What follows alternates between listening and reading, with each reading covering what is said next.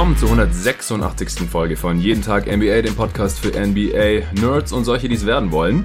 Heute habe ich mal wieder zwei Gäste hier am Start, mit denen ich vorhin erst auf dem Freiplatz zocken war. Jetzt machen wir hier noch einen chilligen NBA-Abend, quatschen über die NBA, zocken ein bisschen NBA 2K und nachher steht Spiel 2 der Finals 2020 an und den ersten Part, das Quatschen über die NBA, werde ich jetzt zumindest zum Teil mit für euch aufnehmen. Mit dabei sind wieder der Arne Brandt und der David Krutt zum ersten Mal live mit dabei hier vor Mike, auch wenn du mich schon zum vierten Mal jetzt besuchst, haben wir gerade festgestellt, dass wir es vorher noch nie geschafft haben, aufzunehmen, während du hier warst. Also heute jetzt hier quasi Debüt von dir live. Hi Jungs. Hallo, hallo. Hi Leute, hi Jonathan. Ja, wir sitzen wieder ein bisschen stinkend vor Mike, weil wir wieder erst aufnehmen und dann duschen. Aber das können die Hörer ja zum Glück nicht riechen. Wir haben gedacht, wir quatschen noch mal ein bisschen über die Boston Celtics, weil ich noch keine Gelegenheit hatte, mit David äh, über die Celtics zu sprechen, seit die ausgeschieden sind während der Serie. Haben wir mal einen Pod aufgenommen? Celtics mal nach dem Game? Nach dem ersten, glaube ich, hatten wir eine Aufnahme und danach aber nicht mehr. Ja, also einiges passiert, fünf Spiele noch. Müssen wir noch drüber sprechen. Und äh, als wir das letzte Mal aufgenommen haben, Arne, da stand es 2 zu 0 für die Heat. Und äh, du hattest ja sowieso auf äh, die Heat in vier, glaube ich, getippt sogar. Ja, genau. Und dann hatte ich ja gesagt, wenn die äh, verlieren, dann immer das nächstbeste. Und es war dann halt am Ende 4-2. Ja. ja, darüber werden wir sprechen. Und dann sprechen wir auch noch ein bisschen über die Finals. Die Lakers führen 1-0. Es sieht so aus, als könnte Goran Dragic nicht mehr in der Serie eingreifen. Zumindest ist, wäre es typisch für so eine Verletzung. Äh, offiziell, letzter Stand war es, glaube ich, dass er doubtful ist, also fraglich für Spiel 2, genauso wie Bam. Wäre natürlich sehr, sehr schade, wenn Bam jetzt heute Nacht auch nicht spielen kann als mit wichtigster Spieler der Heat. Dragic als Topscorer dieser Playoffs bisher für Miami, wenn er gar nicht mehr eingreifen kann, dann ist die Serie vielleicht schon durch. Wir sprechen trotzdem noch ein bisschen drüber, auch wenn die allermeisten Hörer den Pod wahrscheinlich erst hören, wenn das zweite Spiel der Finals heute Nacht schon gespielt wurde. Aber seid nicht traurig, wir werden natürlich dann auch nach Spiel 2 noch einen Pod aufnehmen. Nicht direkt am Samstagmorgen, das wäre dann ein bisschen knapp jetzt äh, hinter diesem Podcast, aber im Laufe des Wochenendes werden wir dann noch mal einen aufnehmen. David ist noch bis mindestens Sonntag da. Da haben wir noch genug Zeit. Nico wird morgen noch eintreffen. Der hat jetzt auch so Bock gehabt, dass er spontan auch noch gebucht hat und ab Samstag am Start ist. Also dann werden wir höchstwahrscheinlich im nächsten Podcast über die Finals nochmal ausführlicher sprechen, wenn dann Spiel 2 auch durch ist. Ja, David, ähm, Fazit vielleicht zu der Saison der Celtics. Äh, du konntest dich jetzt schon ein bisschen erholen von dem vielleicht doch etwas enttäuschenden Ausscheiden deines Lieblingsteams. Ich hatte ja auch auf die Celtics gesetzt, in sechs sogar, glaube ich, weil ich sie als talentierteres Team gesehen habe. Ich dachte, dass die Heat mehr Probleme haben werden, die Celtics zu verteidigen. Ähm, Im Endeffekt hatten sie zeitweise auch Probleme, sie zu verteidigen, als die Celtics die Zone der Heat ein bisschen gelöst hatten. Aber im Endeffekt konnten sie halt auch die Heat dann teilweise nicht verteidigen, ähm, vor allem im letzten Spiel dann und dann sind sie da ein bisschen auseinandergebrochen. Es war ja nach dem 0-2 Rückstand auch schon relativ unwahrscheinlich statistisch gesehen, dass sie nochmal zurückkommen. Äh, wir alle hatten uns das natürlich gewünscht, dass es nochmal spannend wird und vielleicht ein Spiel 7 gibt, aber dann war es nach 6 eben durch. Ja, was würdest du jetzt vielleicht erstmal sagen? Du nicht, nee, damit dein Tipp, damit dein Tipp äh, weiterhin Bestand hat. Ähm, ja, was würdest du sagen? Zur Saison der Celtics und zu ihren Playoffs jetzt. Ich habe erstmal eine Frage nochmal kurz. Wie ja. hattest du denn vor der Serie getippt, wie das aussieht? Ähm, ich hatte Celtics in sechs, sogar mit einem Drall eher zu fünf, aber das hatte ich ja auch in dem Podcast, äh, den wir nach Spiel 1 aufgenommen hatten, direkt gesagt, dass ich das eher in die andere Richtung schieben würde, falls die Celtics noch gewinnen. Nicht nur, weil sie schon ein Spiel verloren hatten, aber weil ich halt einfach gesehen hatte, dass die Celtics doch einige Schwierigkeiten mehr mit den Miami Heat hatten, als ich vor der Serie erwartet hatte. Ähm, ja, zur Saison, also das Ende war natürlich enttäuschend, aber die Saison, die Saison als Ganze eigentlich nicht. Sie haben ja besser abgeschnitten, ähm, als die meisten Leute erwartet hatten. Sie waren auch besser, als ich dachte. Und das Wichtigste für die Celtics ist halt nach wie vor, dass Jason Tatum und Jalen Brown besser werden. Das ist auch passiert. Aber ähm, die Playoffs haben jetzt schon ein bisschen Sorge bereitet, was Kemba Walker angeht. Der hat natürlich stark angefangen gegen die Sixers und dann auch die ersten paar Spiele gegen die Raptors. Aber als sie dann mit der Box in One anfingen, hatte er schon Schwierigkeiten. Allgemein war er nicht wirklich gut gegen die Zone und ich fand auch, dass er gegen die Heat einfach enorme Schwierigkeiten hatte, wenn zwei Leute sich auf seinen Dribble fokussieren können. Und das finde ich dann schon ein bisschen bedenklich, wenn man sich anschaut, dass er noch drei Jahre unter Vertrag ist. Ich bin mir jetzt nicht sicher, dass er in den Playoffs nicht performen kann, aber ähm, auf jeden Fall viel besorgter als vorher, was das angeht. Was sagst du denn zu seinen defensiven Performances? Ja, also fand ich auch die ersten beiden Serien ganz okay, aber was gegen Miami halt öfter passiert ist, ist, dass die Celtics ähm, nicht mehr so leicht switchen konnten. Sie switchen halt ziemlich gerne, sie machen auch viele Pre-Switches, damit sie sich darum kümmern, dass Kemba Walker halt nie auf einem äh, Gegenspieler landet, den er nicht verteidigen kann. Aber dadurch, dass die, äh, dass Miami so viel cuttet, so viel Off-Ball-Action läuft und dass sie auch so viele Leute haben, die zumindest bereitwillig werfen, geht das gegen sie einfach nicht. Und ähm, das wird man natürlich auch gegen andere Teams haben wahrscheinlich. Das Problem, denn es ist schon so, dass die Celtics in den ersten beiden Runden einfach nicht gegen Teams gespielt hatten, die viele konstante Schützen hatten. Das war bei Miami ja letztendlich auch nicht der Fall, aber ich denke trotzdem, dass deren Spieler einiges mehr an Gefahr von der Dreierlinie ausstrahlen und das war das Problem. Ja, ich sehe auch, dass Walker halt defensiv attackiert werden kann. Mhm und dass ja eben auch Bam Adebayo eine unglaubliche Serie gegen die Celtics spielen konnte, weil einfach nicht wirklich jemand da ist, der ihn da eindämmt. Also jetzt der Unterschied Spiel 1 jetzt in den Finals, auch wenn wir da gleich noch genauer drauf eingehen und dann natürlich auch einige andere Faktoren eine Rolle gespielt haben, und jetzt die Serie gegen die Celtics, würde ich einfach mal sagen, für die Heat war, dass Bam einfach einen ganz klaren Vorteil hat auf der Center-Position und dass eben auch Walker eine ganz klare defensive Schwachstelle darstellt. Mhm. Da haben sie also zwei Spots zu vielen Zeiten des Spiels gehabt, wo sie einfach gut attackieren können. Und jetzt im Spiel 1 gegen die Lakers sah es schon so aus, dass die Lakers eben diese Schwachstelle nicht bieten und dass es dann schon schwerer wird. Und Bam hat ja auch wirklich große Probleme gehabt, selbst vor seiner Verletzung da irgendwie richtig gut ins Spiel zu kommen. Ja, das stimmt. Ich denke, ich finde aber auch, dass Bam das gegen die Celtics nicht durchgehend gemacht hat, wie das jetzt ein absoluter Superstar vielleicht gemacht hätte. Er hatte auch nur 21,8 Punkte pro Spiel, war natürlich extrem effizient, 127er Offensivrating in dieser Serie. Aber ich fand den Unterschied jetzt in dem einen Spiel, in dem ersten Spiel der Finals jetzt auch krass, gerade im Vergleich zum vorigen Spiel der Heat gegen die Celtics, halt Spiel 6, als Bam dann quasi im vierten Viertel in drei, vier, fünf aufeinanderfolgenden Angriffen einfach die körperlichen Vorteile total ausgespielt hatten, immer aggressiv in die Zone gegangen ist und da irgendwie einen Foul gezogen hat, Daniel Theiss auch ausgefault hat oder halt finishen konnte. Und das kann er gegen die, die Lakers halt in der Form nicht machen. Aber David, würdest du deiner Konsequenz jetzt sagen, die Celtics brauchen da irgendwie einen größeren Body noch für die Defense in, in der Zukunft, wenn sie dann mal vielleicht in die Finals einziehen wollen? Oder fandst du das jetzt gar nicht das Hauptproblem? Mm, ja, teils war schon ein Problem. Also im Grunde war er natürlich gut. Wenn er auf dem Feld stand, war er ganz fähig, aber er fault einfach zu viel und kann nicht wirklich auf dem Feld bleiben. Und man braucht auf jeden Fall mehr Optionen. Man kann natürlich hoffen, dass ähm, einer oder beide der Williams besser werden. Ähm, ich bin aber prinzipiell trotzdem dagegen, jetzt wirklich viel in die Center-Position zu investieren, denn sie haben schon wirklich viel im Flügel drin. Ich kann mir nicht vorstellen, dass Hayward seine Optionen nicht ziehen wird, ähm, was aber auch nicht viel bringt, wenn er sie nicht zieht, weil man kann ihn ja jetzt auch nicht einfach so ersetzen, weil die sind trotzdem, glaube ich, am Cap. Hm. Äh, deshalb würde ich tendenziell einfach mal so weitermachen. Aber ähm, ja, die Gefahr besteht natürlich, dass man auch im nächsten Jahr wieder mit Thais gegen die gleiche Grenze stoßen würde. Arne, wie siehst du das? Denkst du, sie brauchen ein Upgrade auf der 5 oder ist es vielleicht auch kein Contender mit Kemba Walker, solange er da noch unter Vertrag steht? Oder könnte eventuell auch die Weiterentwicklung von den jungen Wings, Tatum und Brown, den Jays, ausreichen, dass sie dann mal in die Finals kommen oder vielleicht auch mal einen Titel holen können? Also ich bin ja generell in letzter Zeit schon oft so der Meinung gewesen, dass die Center-Position in der Form nicht mehr ganz so wichtig ist. Aber ich finde, diese Playoffs haben jetzt doch bei manchen Teams, die auch wirklich um den Titel mitspielen wollen, gezeigt, dass man möglichst viel Variabilität auf der Center-Position braucht. Und man sollte halt nicht einen Center holen, der jetzt zum Beispiel das Pick and Roll nicht verteidigen kann oder eben auch wieder durch seine Geschwindigkeit eine Schwachstelle darstellt, die Füße nicht bewegen kann oder gar keinen Wurf hat. Aber wenn man jemanden kriegen kann, der nochmal ein größerer Body ist und da verschiedene Sachen mit reinbringen kann, wäre das schon sehr gut. Also sagen wir mal so, wenn, wenn Kanter ein guter Verteidiger wäre, hätte er ihnen sehr, sehr helfen können. Also ich glaube schon, dass es eigentlich etwas ist,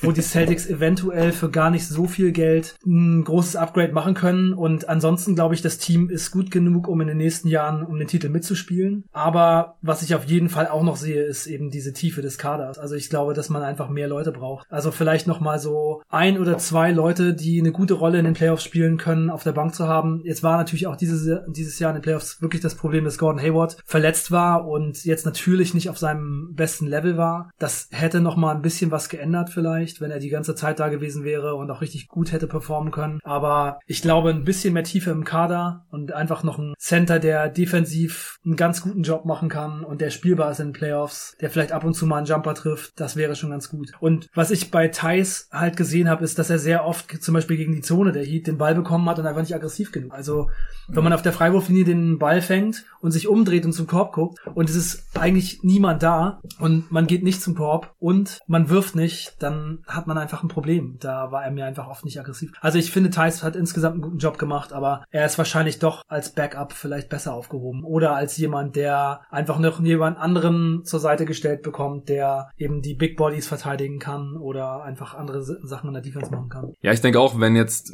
man anstatt Kante als Offensivspezialist man einen Defensivspezialisten vielleicht noch drin gehabt hätte und der hat auch ein größerer Bodies als jetzt Grant Williams. Das hat zwar ganz gut funktioniert mit der Switching Defense mit ihm gegen Adebayo zeitweise, aber ich glaube auch nicht, dass eine Dauerlösung ist, auch wenn ich äh, genauso wie du David großer Grant Williams Fan bin von Day One, schon Pre-Draft. Äh, und aber auch Robert Williams ist jetzt auch nicht so ein Riesenbody. Der ist zwar athletisch, aber wie groß ist der? 6'8, 6'9, sowas? Ja, und der bietet halt auch im Post nicht wirklich genug Widerstand zum ja. Beispiel. Da spürt man ihn nicht wirklich. Aber er ist halt auch, ich mag die Center-Rotation äh, vom Skillset an sich. Ich meine, in Kante hat man den Offensivspieler, in Robert Williams hat man den, der Druck auf den Korb setzt und Grant Williams ist dann eher der Switch-Defender, der auch ein bisschen werfen kann irgendwann vielleicht mal, aber sie sind halt alle noch nicht gut genug und nicht an beiden Enden des Feldes. Das heißt, ähm, es, wenn man sich sicher sein will, dass man da einen guten Spieler hat, dann wird man auf jeden Fall upgraden müssen, denn man weiß ja auch nicht, wie schnell die Spieler sich entwickeln und bei Kanter weiß man natürlich, dass er defensiv nicht mehr besser wird. Aber auch bei Thais zum Beispiel, was die Aggressivität oder Aggression angeht, ja, ich, dieser Spieler ist er einfach nicht. Also es wäre toll, wenn er mehr in der Zone machen würde, aber andererseits, wenn du die Situation hast, wo Thais einfach viel aus der Midrange arbeitet oder zum Korb zieht, dann hast du als Gegner auch gewonnen. Weil er wird dir damit kein Spiel gewinnen, auch wenn er aggressiver spielt, hm. denke ich. Ja, also solange Kante noch da ist, der hat eine Play-Option fürs nächste Jahr, richtig? Ja, für äh, 5 Millionen. Ja, die wird er höchstwahrscheinlich ziehen, weil ich denke nicht, dass er woanders mehr bekommt. Hayward wird auch bleiben mit seinem Max-Deal, wird die Option fürs letzte Jahr ziehen, sicherlich. Aber man kann es, man sollte das wahrscheinlich im Hinterkopf behalten, vor allem wenn es nächste Saison dann nicht anders ist. Klar, eine Regular Season funktioniert, vielleicht auch noch in der ersten Runde, aber ist, ist ja immer so in den Playoffs dann ab einem bestimmten Niveau, zweite Runde, Conference Finals irgendwann, da werden die Schwachstellen dann halt gnadenlos offengelegt von gegnerischen Coaches, gerade von Typen wie äh, Nick Nurse und äh, Eric Spolstra. Aber ich denke bis dahin, also jetzt auch in der nächsten Saison, es könnte trotzdem schon reichen, wenn einfach Tatum nochmal einen kleinen Schritt nach vorne macht. Der hat jetzt schon einen riesigen Schritt nach vorne gemacht. Es war halt auch das Problem, dass er in den letzten beiden Spielen jeweils in der ersten Halbzeit null Punkte hatte. Und ja. wenn er da schon ein paar Mal scored und ein paar Würfe mehr trifft, dann gewinnen die Celtics ja vielleicht schon. Dann haben sie nicht dieses, äh, diesen, diesen Rückstand zur Halbzeit oder sind halt vielleicht vorne zur Halbzeit und dann äh, reicht's am Ende raus. Vielleicht auch, wenn Tatum dann jeweils in der zweiten Halbzeit ziemlich überzeugt hat. Auch Jalen Brown, ich meine, die sind beide noch pre-prime. Also die sind beide noch so jung. 22 und 23, oder? Ist Brown schon 24? Äh, nee, der müsste noch 20 sein. Ja, und ich fand ja, Jalen Age, Brown Age 23 Season auf jeden Fall dieses Jahr. Jason Tatum war sogar die Age 21 Season. Also man kann bei beiden noch davon ausgehen, dass die sich die nächsten Jahre noch immer weiter verbessern. Vielleicht jetzt Fall. nicht mehr riesig, aber dass Brown vielleicht konstant auf einem All-Star-Niveau agiert und Tatum auf einem All-NBA-Niveau, ist glaube ich jetzt nicht zu weit hergeholt. Und dann kann das vielleicht auch schon reichen mit einer suboptimal besetzten Center-Position und eben auch mit Kemba Walker, ja. den ja immerhin Nick Nurse so respektiert hat, dass er hauptsächlich eine Box and One gegen ihn verteidigen lassen hat. Also das macht man ja auch nicht gegen einen Spieler, den äh, man jetzt nicht ausschalten möchte. Ja, ich glaube sogar, dass Jalen Brown eventuell auch All-NBA-Potenzial hat. Also ich finde, er sah in diesen Playoffs wirklich richtig aus. Nee, sehr gut. Was meinst du dazu, David? Würde mich überraschen, muss ich sagen. Es ist einfach, ähm, er hebt das Level des Teams nicht so sehr an, wie Tatum es tut oder auch Kemba, wenn er gerade gut spielt. Und ich denke, ich finde, seine Leistung ist immer sehr davon abhängig, wie gut die Offense der Celtics gerade läuft. Er ist halt ein sehr guter Play-Finisher, aber er kreiert ziemlich wenig für seine Mitspieler. Und auch wenn er vielleicht mal so Zahlen haben könnte, die ihn so ins All-NBA Third Team katapultieren würden, es würde mich trotzdem überraschen, wenn er jetzt wirklich konstant so einen Impact liefern kann. Ich finde ihn auch defensiv eigentlich nicht wirklich konstant genug. Also er ist ein guter Verteidiger, hat auf jeden Fall eine Rolle, gerade im One-on-One, -on -One, aber er ist mir nicht konzentriert genug, dass ähm, man sich immer darauf verlassen kann, dass er gut verteidigt. Aber wenn du da noch zwei, drei Jahre weiter denkst, also ja, also möglich ist es schon, aber ich meine, es gibt nur 15 All-NBA-Spots und ähm, ich denke schon, dass ich auch, wenn ich mir jetzt anschaue, was die besten Spieler in dem Alter sind, dass ich dann trotzdem zehn Spieler finden kann, denen ich ein höheres Potenzial zuschreiben würde als äh, Brown zum Beispiel. Ja, ich denke, so einen der letzten Spots, da gibt's ja dann immer so zehn Kandidaten, 15 ja. manchmal sogar. Und ähm, dieses Jahr ist ja dann äh, Ben Simmons zum Beispiel geworden, das was, was sehr diskutabel ist. Und Typen wie Bradley Beal und, und Devin Booker zum Beispiel haben es nicht geschafft. Ich kann mir schon vorstellen, dass er dann in die Konversation reinkommen ja. kann. Ja. Und dann kann man auch mal irgendwie reinrutschen, positionsbedingt, die Celtics holen 60 Siege oder so. Äh, Team Record spielt da ja auch immer noch eine große Rolle. Auch wenn es äh, Chris Middleton dann dieses Jahr nicht geschafft hat. Aber Chris Middleton weiß nicht, ob der jetzt so viel besser ist als, als Jalen Brown in zwei Jahren oder so. Also so auf dem Niveau, denke ich mal. Ja. Kann er auf jeden Wie Fall. Wie hat dir denn Marcus Smart gefallen? Also Marcus mag ich natürlich immer, aber ich fand im letzten Spiel, das war schon ein bisschen bitter. Also da hat er einfach viel zu viel geworfen. Auch wenn ich fand, dass andere Spieler vielleicht ein bisschen zu zögerlich aufgetreten sind. Da weiß man, dass er das nie macht. Aber ja, das war nicht, das war nicht so toll. Aber ich meine, er hatte ja auch in Game, äh, Game 5 gegen Miami, was ja auch ein Elimination Game war, gut gespielt und äh, im Game 7 gegen die Raptors hatte er ja auch super gespielt. Also ich kann bei ihm einfach nicht so kritisch sein, da ich weiß, dass er meistens mehr Sachen gut als schlecht macht. Ah, eine Bankrolle wäre vielleicht für ihn aber nicht verkehrt, denn ich mache mir schon immer Sorgen, wenn er direkt am Anfang drei Dreier hochjagt und wenn er davon zwei trifft, dann mache ich mir manchmal sogar noch mehr Sorgen, als wenn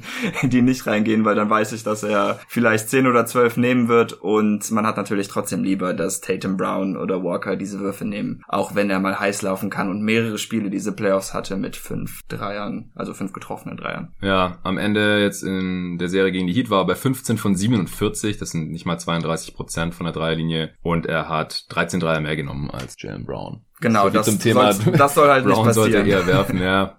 Also Kemba hatte 52 Dreier genommen, genauso wie Tatum und Smart 5 weniger. Das ist schon, schon ziemlich krass. Smart auch 39 Prozent aus dem Feld für 91 Prozent seiner Freiwürfe getroffen, 21 von 23, er gibt ein Offensivrating von 108 am Ende. Das ist eigentlich unterdurchschnittlich und auch für diese Serie unterdurchschnittlich. Also die Celtics hatten als Team 114,5, das heißt immer wenn Smart einen Abschluss genommen hat, dann äh, war das gleich mal unterm Strich jetzt am Ende deutlich ineffizienter als die Celtics äh, als Team. Ist zwar eine Milchmädchenrechnung, aber ich denke von der Tendenz sehen wir schon, dass Smart äh, den Celtics Spiele gewinnen kann, aber halt auch mit seinem Shooting und seinem Decision Making in der Offense auch Spiele verlieren kann. Wie, wie fandst du denn, Arne? Marcus Smart. Mhm. Wir hatten ja mit Nico auch schon drüber gesprochen. Also ich fand Smart wirklich sehr, sehr stark. Ich muss sagen, dass ich das schon beeindruckend finde, wie er seinen Wurf verbessert hat. Also jetzt ist es nicht in den Playoffs die ganze Zeit so gelaufen, aber wir können ja auch gleich nochmal kurz über Jay Crowder reden. Ich, ich bin, also ich bin, ich bin nicht der Meinung, dass ähm, so der dritt- oder viertbeste Spieler unbedingt die gesamten Playoffs ähm, eine Dreierquote von 40 oder 45 Prozent haben muss, um mhm. sehr wertvoll zu sein. Und generell, Sonst ist er halt Clay Thompson. Ja, genau ist er halt Clay Thompson. Und ich meine, ähm, solche Spieler wie Marcus Smart gibt es halt nicht so häufig. Und dass ein Spieler diese ganzen Fähigkeiten mitbringt, die er hat, auch defensiv, und dann eben den Dreier dazu entwickelt und auch, also ich bin immer eher äh, auch Fan von Spielern, die ziemlich viel Selbstvertrauen in ihren Wurf ja, haben. Ich auch. Also ich mich turnt es eher ab, wenn ich ein Spiel gucke und jemand hat die ganze Zeit eigentlich Würfe und nimmt sie einfach nicht. Also da kann ich äh, besser mit jemandem wie Smart leben. Und ich glaube auch, dass er wirklich äh, noch in den nächsten Jahren da auch Schritte nach vorne machen wird und dann vielleicht noch so ein bisschen teamdienlicher seine Fähigkeiten einsetzen kann und das vielleicht auch so umsetzt, dass du nicht äh, so sehr an ihn zweifeln musst. Aber generell bin ich schon eher angetan von seinem Spiel und das wäre jemand, der für mein Team jederzeit spielen könnte. Also was ich noch ganz interessant fand in Spiel 6, da gab es ja diese Phase, wir hatten ja vorher schon darüber geredet, dass und auch bei Twitter so ein bisschen hin und her geschrieben, dass die Heat, und wir hatten das auch im Podcast besprochen, Jonathan, dass eventuell die äh, Celtics die Heat-Zone gelöst haben. Und dann sah es wirklich danach aus, in Spiel 6 im zweiten Viertel, dass die Celtics mit der Zone sehr gut umgehen können. Und in der Halbzeit wurde Eric Sportswear gefragt, ja, wie sieht's denn jetzt aus? Ähm, jetzt haben ja die Celtics gerade ziemlich gut gegen die Zone gespielt. Könnt ihr so weitermachen oder macht ihr jetzt was anderes? Und da hat Spolstra gesagt, haha, ja, mal sehen, äh, vielleicht spielen wir jetzt zweite Hälfte Mann. Und dann sind die Heat aber rausgekommen und haben weiter Zone gespielt und ich habe da gesessen und gedacht, schon krass, so als Trainer, wenn man gerade so ein bisschen abgeschossen wurde und die Zone eigentlich so ziemlich geknackt aussieht, einfach dabei zu bleiben und das Vertrauen zu haben, wir machen das so und wir schaffen das so. Und dann haben die Heat das Ding am Ende gewonnen und auch maßgeblich durch die Zone. Fand ich schon ähm, sehr interessant und auch ziemlich stark und dass er da das Vertrauen hatte, dass es so läuft. Und es lag halt auch so ein bisschen daran, dass die Celtics nicht aggressiv genug gespielt haben und Mhm. sehr, sehr viel einfach weiter ihre Würfe genommen haben. Ja, und dann eben nicht getroffen haben. Wenn die Celtics da ein paar, Ein paar Dreier, Dreier, mehr treffen, dann stehen die im Finale und spielen jetzt gegen die Lakers. Ja, ja, was ich weiß aber leider nicht mehr, wo ich das gehört oder gelesen hatte. Aber ähm, die Celtics Offense war gegen Man-to-Man, glaube ich, trotzdem am Ende der Serie noch einen halben Punkt pro Possession besser als äh, gegen die Zone. Ja, macht ja Sinn. Also, und ich meine auch mit der Zone, es ist ja nicht so, als ob die Celtics wirklich Schwierigkeiten hatten zu scoren gegen Miami. Sie konnten Miami einfach selber noch viel schlechter verteidigen. Ja. Und ähm, deshalb, auch wenn sie die Zone, sagen wir mal, gelöst hatten, sie haben trotzdem schlechter gespielt gegen die Zone als gegen Man-to-Man-Defense Ja. im Endeffekt. Und das ist ja alles, was man dann von Miamis Seite aus braucht. Ja, so ist es. Ja. Und die Celtics haben ja in den Playoffs extrem viel gegen Zone spielen müssen. Sie sind das Ja. Team, das zusammen mehr gegen Zone spielen musste, als alle anderen Teams kombiniert. Ugh. Habe ich gelesen irgendwo. Ja, Weil halt die Raptors Zone Zone, so viel Zone gespielt haben und die äh, Heat natürlich auch. Ja. Ja, das sagt schon einiges aus. Und eigentlich haben sie so das Spielermaterial, bei dem man denken würde, gegen die kann man nicht so gut spielen, weil Mhm. sie ja schon Lineups aufs Feld stellen können, wo Shooting. fast alle sch schießen können, aber es hat einen trotzdem nicht gereicht. Ne? Das Problem ist halt teilweise, glaube ich, dass immer mindestens einer auf dem Feld steht, wenn nicht sogar zwei, der es halt überhaupt nicht kann und den das Team halt nicht interessiert, ob es dann halt ein paar Würfe äh, hintereinander verwandelt. Danny Ainge hatte jetzt auch vor kurzem sein Exit-Interview, glaube ich, mit den Medien und da hat er auch gesagt, dass sie jetzt im kommenden Draft und der kommenden Offseason sich ein bisschen mehr auf Team Needs konzentrieren wollen und nicht wie sonst immer einfach äh, den besten Spieler oder wie auch immer. Und ich denke, das macht ja auch Sinn, denn man hat jetzt einige Spieler, die hohes Potenzial haben und jetzt muss man ähm, so langsam mal schauen, dass man ja die Lücken des Kaders füllt. Ja. Und ja, wie gesagt, dieses Jahr sollte ja auch gar nicht, denke ich mal, so erfolgreich sein, wie es jetzt letztendlich Ja, wäre krass gewesen, wenn ich schon direkt in die Finals gekommen wie es jetzt letztendlich war, deshalb machte es halt auch Sinn, dass man jetzt erstmal ein paar junge Spieler dazu holt. Sie hatten ja auch wieder mehrere Picks und jetzt haben sie wieder drei First-Round-Picks und jetzt ist es, denke ich mal, wichtig, dass man sich einen Shooter holt, der vielleicht nicht nur 1,80 groß ist und äh, dem man dann auch in wichtigen, genau, in wichtigen Momenten trauen kann. Ich bin gerade nicht so richtig im Off-Season-Modus, aber welchen Pick haben die Celtics? Die haben den 14., das ist der von Memphis. Und dann haben sie noch einen in den hohen 20ern und einen in den späten 20ern. Der 27, äh, nee, von ich, den Bucks, glaube nach ich. nebenher. Ja, genau. Von den Ja. Bucks den auf Den jeden Fall. von Und den, Suns bekommen für Aaron Baines, genau. genau, und den eigenen haben sie noch. Also das müsste so 14, 24, 30, sein dann, Bucks, ja. würde ich raten. Okay. Da kann man ja dann wieder mal so ein paar Grant Williams-Leute reinmachen, ne? Ja, Genau. Romeo Langford war auch 14. Pick, oder? Das war, genau, der war direkt nach Tyler Hero, natürlich. Ja.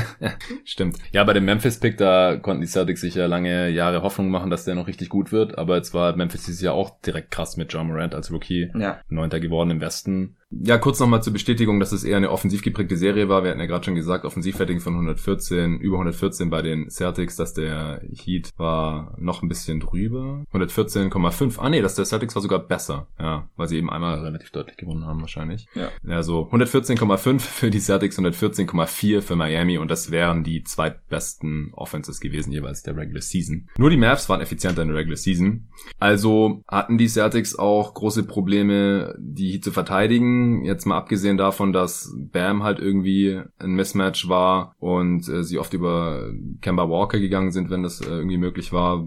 Warum, warum hatten die Celtics solche Probleme, die Heat zu verteidigen? Was, was fällt dir da noch ein, David? Ich fand einfach, dass außer Smart und Tatum hat eigentlich niemand konstant einen guten Job gemacht. Die anderen Spieler sind jetzt auch nicht die begabtesten Help-Defender. Thais ist natürlich gut, aber der fault dann halt gerne mal. Und ähm, ja, Kemba bringt da einfach nicht so viel und Brown ist mir da, wie gesagt, gerade in der Help-Defense zu unkonstant. Er verliert seinen Mann manchmal oder er weiß nicht, wann er zum Korb kommen muss. Ähm, da war die eine Phase, ich glaube, in Spiel drei oder nee, vier, Spiel vier muss das gewesen sein. Da hatte Bam den einen Pick and Roll nach dem anderen und da hätte Jalen auch ein paar Mal taggen müssen. Klar ist es schwer, wenn Duncan Robinson in der Ecke steht, weil da muss direkt jemand rüber rotieren und Bam kann natürlich auch gut passen. Aber ich denke, da muss man einfach seinen Mitspielern trauen, denn ein offener Dank ist immer immer noch schlimmer als ein offener oder halboffener Dreier. Das war einfach nicht gut genug von Brown. Ja, sie haben es einfach nicht geschafft, den Heat was wegzunehmen. Bam. Gar nichts, genau. Bam hat sein Ding gemacht, Butler hat sein Ding gemacht, Dragic hat sein Ding gemacht. Dann die ganzen Cuts und die Off-Ball-Sachen mit den Dreierschützen haben auch funktioniert. Also im Grunde genommen haben die Miami Heat ihr komplettes Offensivarsenal aufs Feld gebracht, ohne dass ihnen da wirklich was genommen wurde. Relativ viel an der Freiwurflinie waren sie auch. Ja, die Dreier haben sie den Heat ganz gut weggenommen. Also die haben nur 32 Prozent getroffen und auch sehr viel contested. Also Ja, die aber Heat Dreier verteidigen frei. die auch gut. Ja, genau. Das ist, Ja. das können und die es Celtics gab auch dann ja immer wieder mal Spiele, wo es dann doch ganz gut gelaufen ist. Ne? Also zumindest Mhm. bei Duncan Robinson dann mal fünf Dreier äh, reingegangen Ja, und so. aber Robinson ist der Einzige, der über 35% getroffen hat. Das hatte ich in der Finals Preview auch schon erwähnt. Selbst äh, Hero unter 35%, Dragic 33. So. Nee, ist schon eine sehr gut, also sie sind immer gut gewesen unter Brad Stevens mit den Dreier-Contesten. Ähm, die verteidigen Dreier auch oft anders. Also wenn man sieht, wie sie abspringen, um Dreier zu verteidigen, ist das anders als die meisten Teams. Denn sie machen oft einen Jumpstop mit zwei Füßen und springen dann hoch, Mhm. ähm, damit sie gerade hochkommen, glaube ich. Ich bin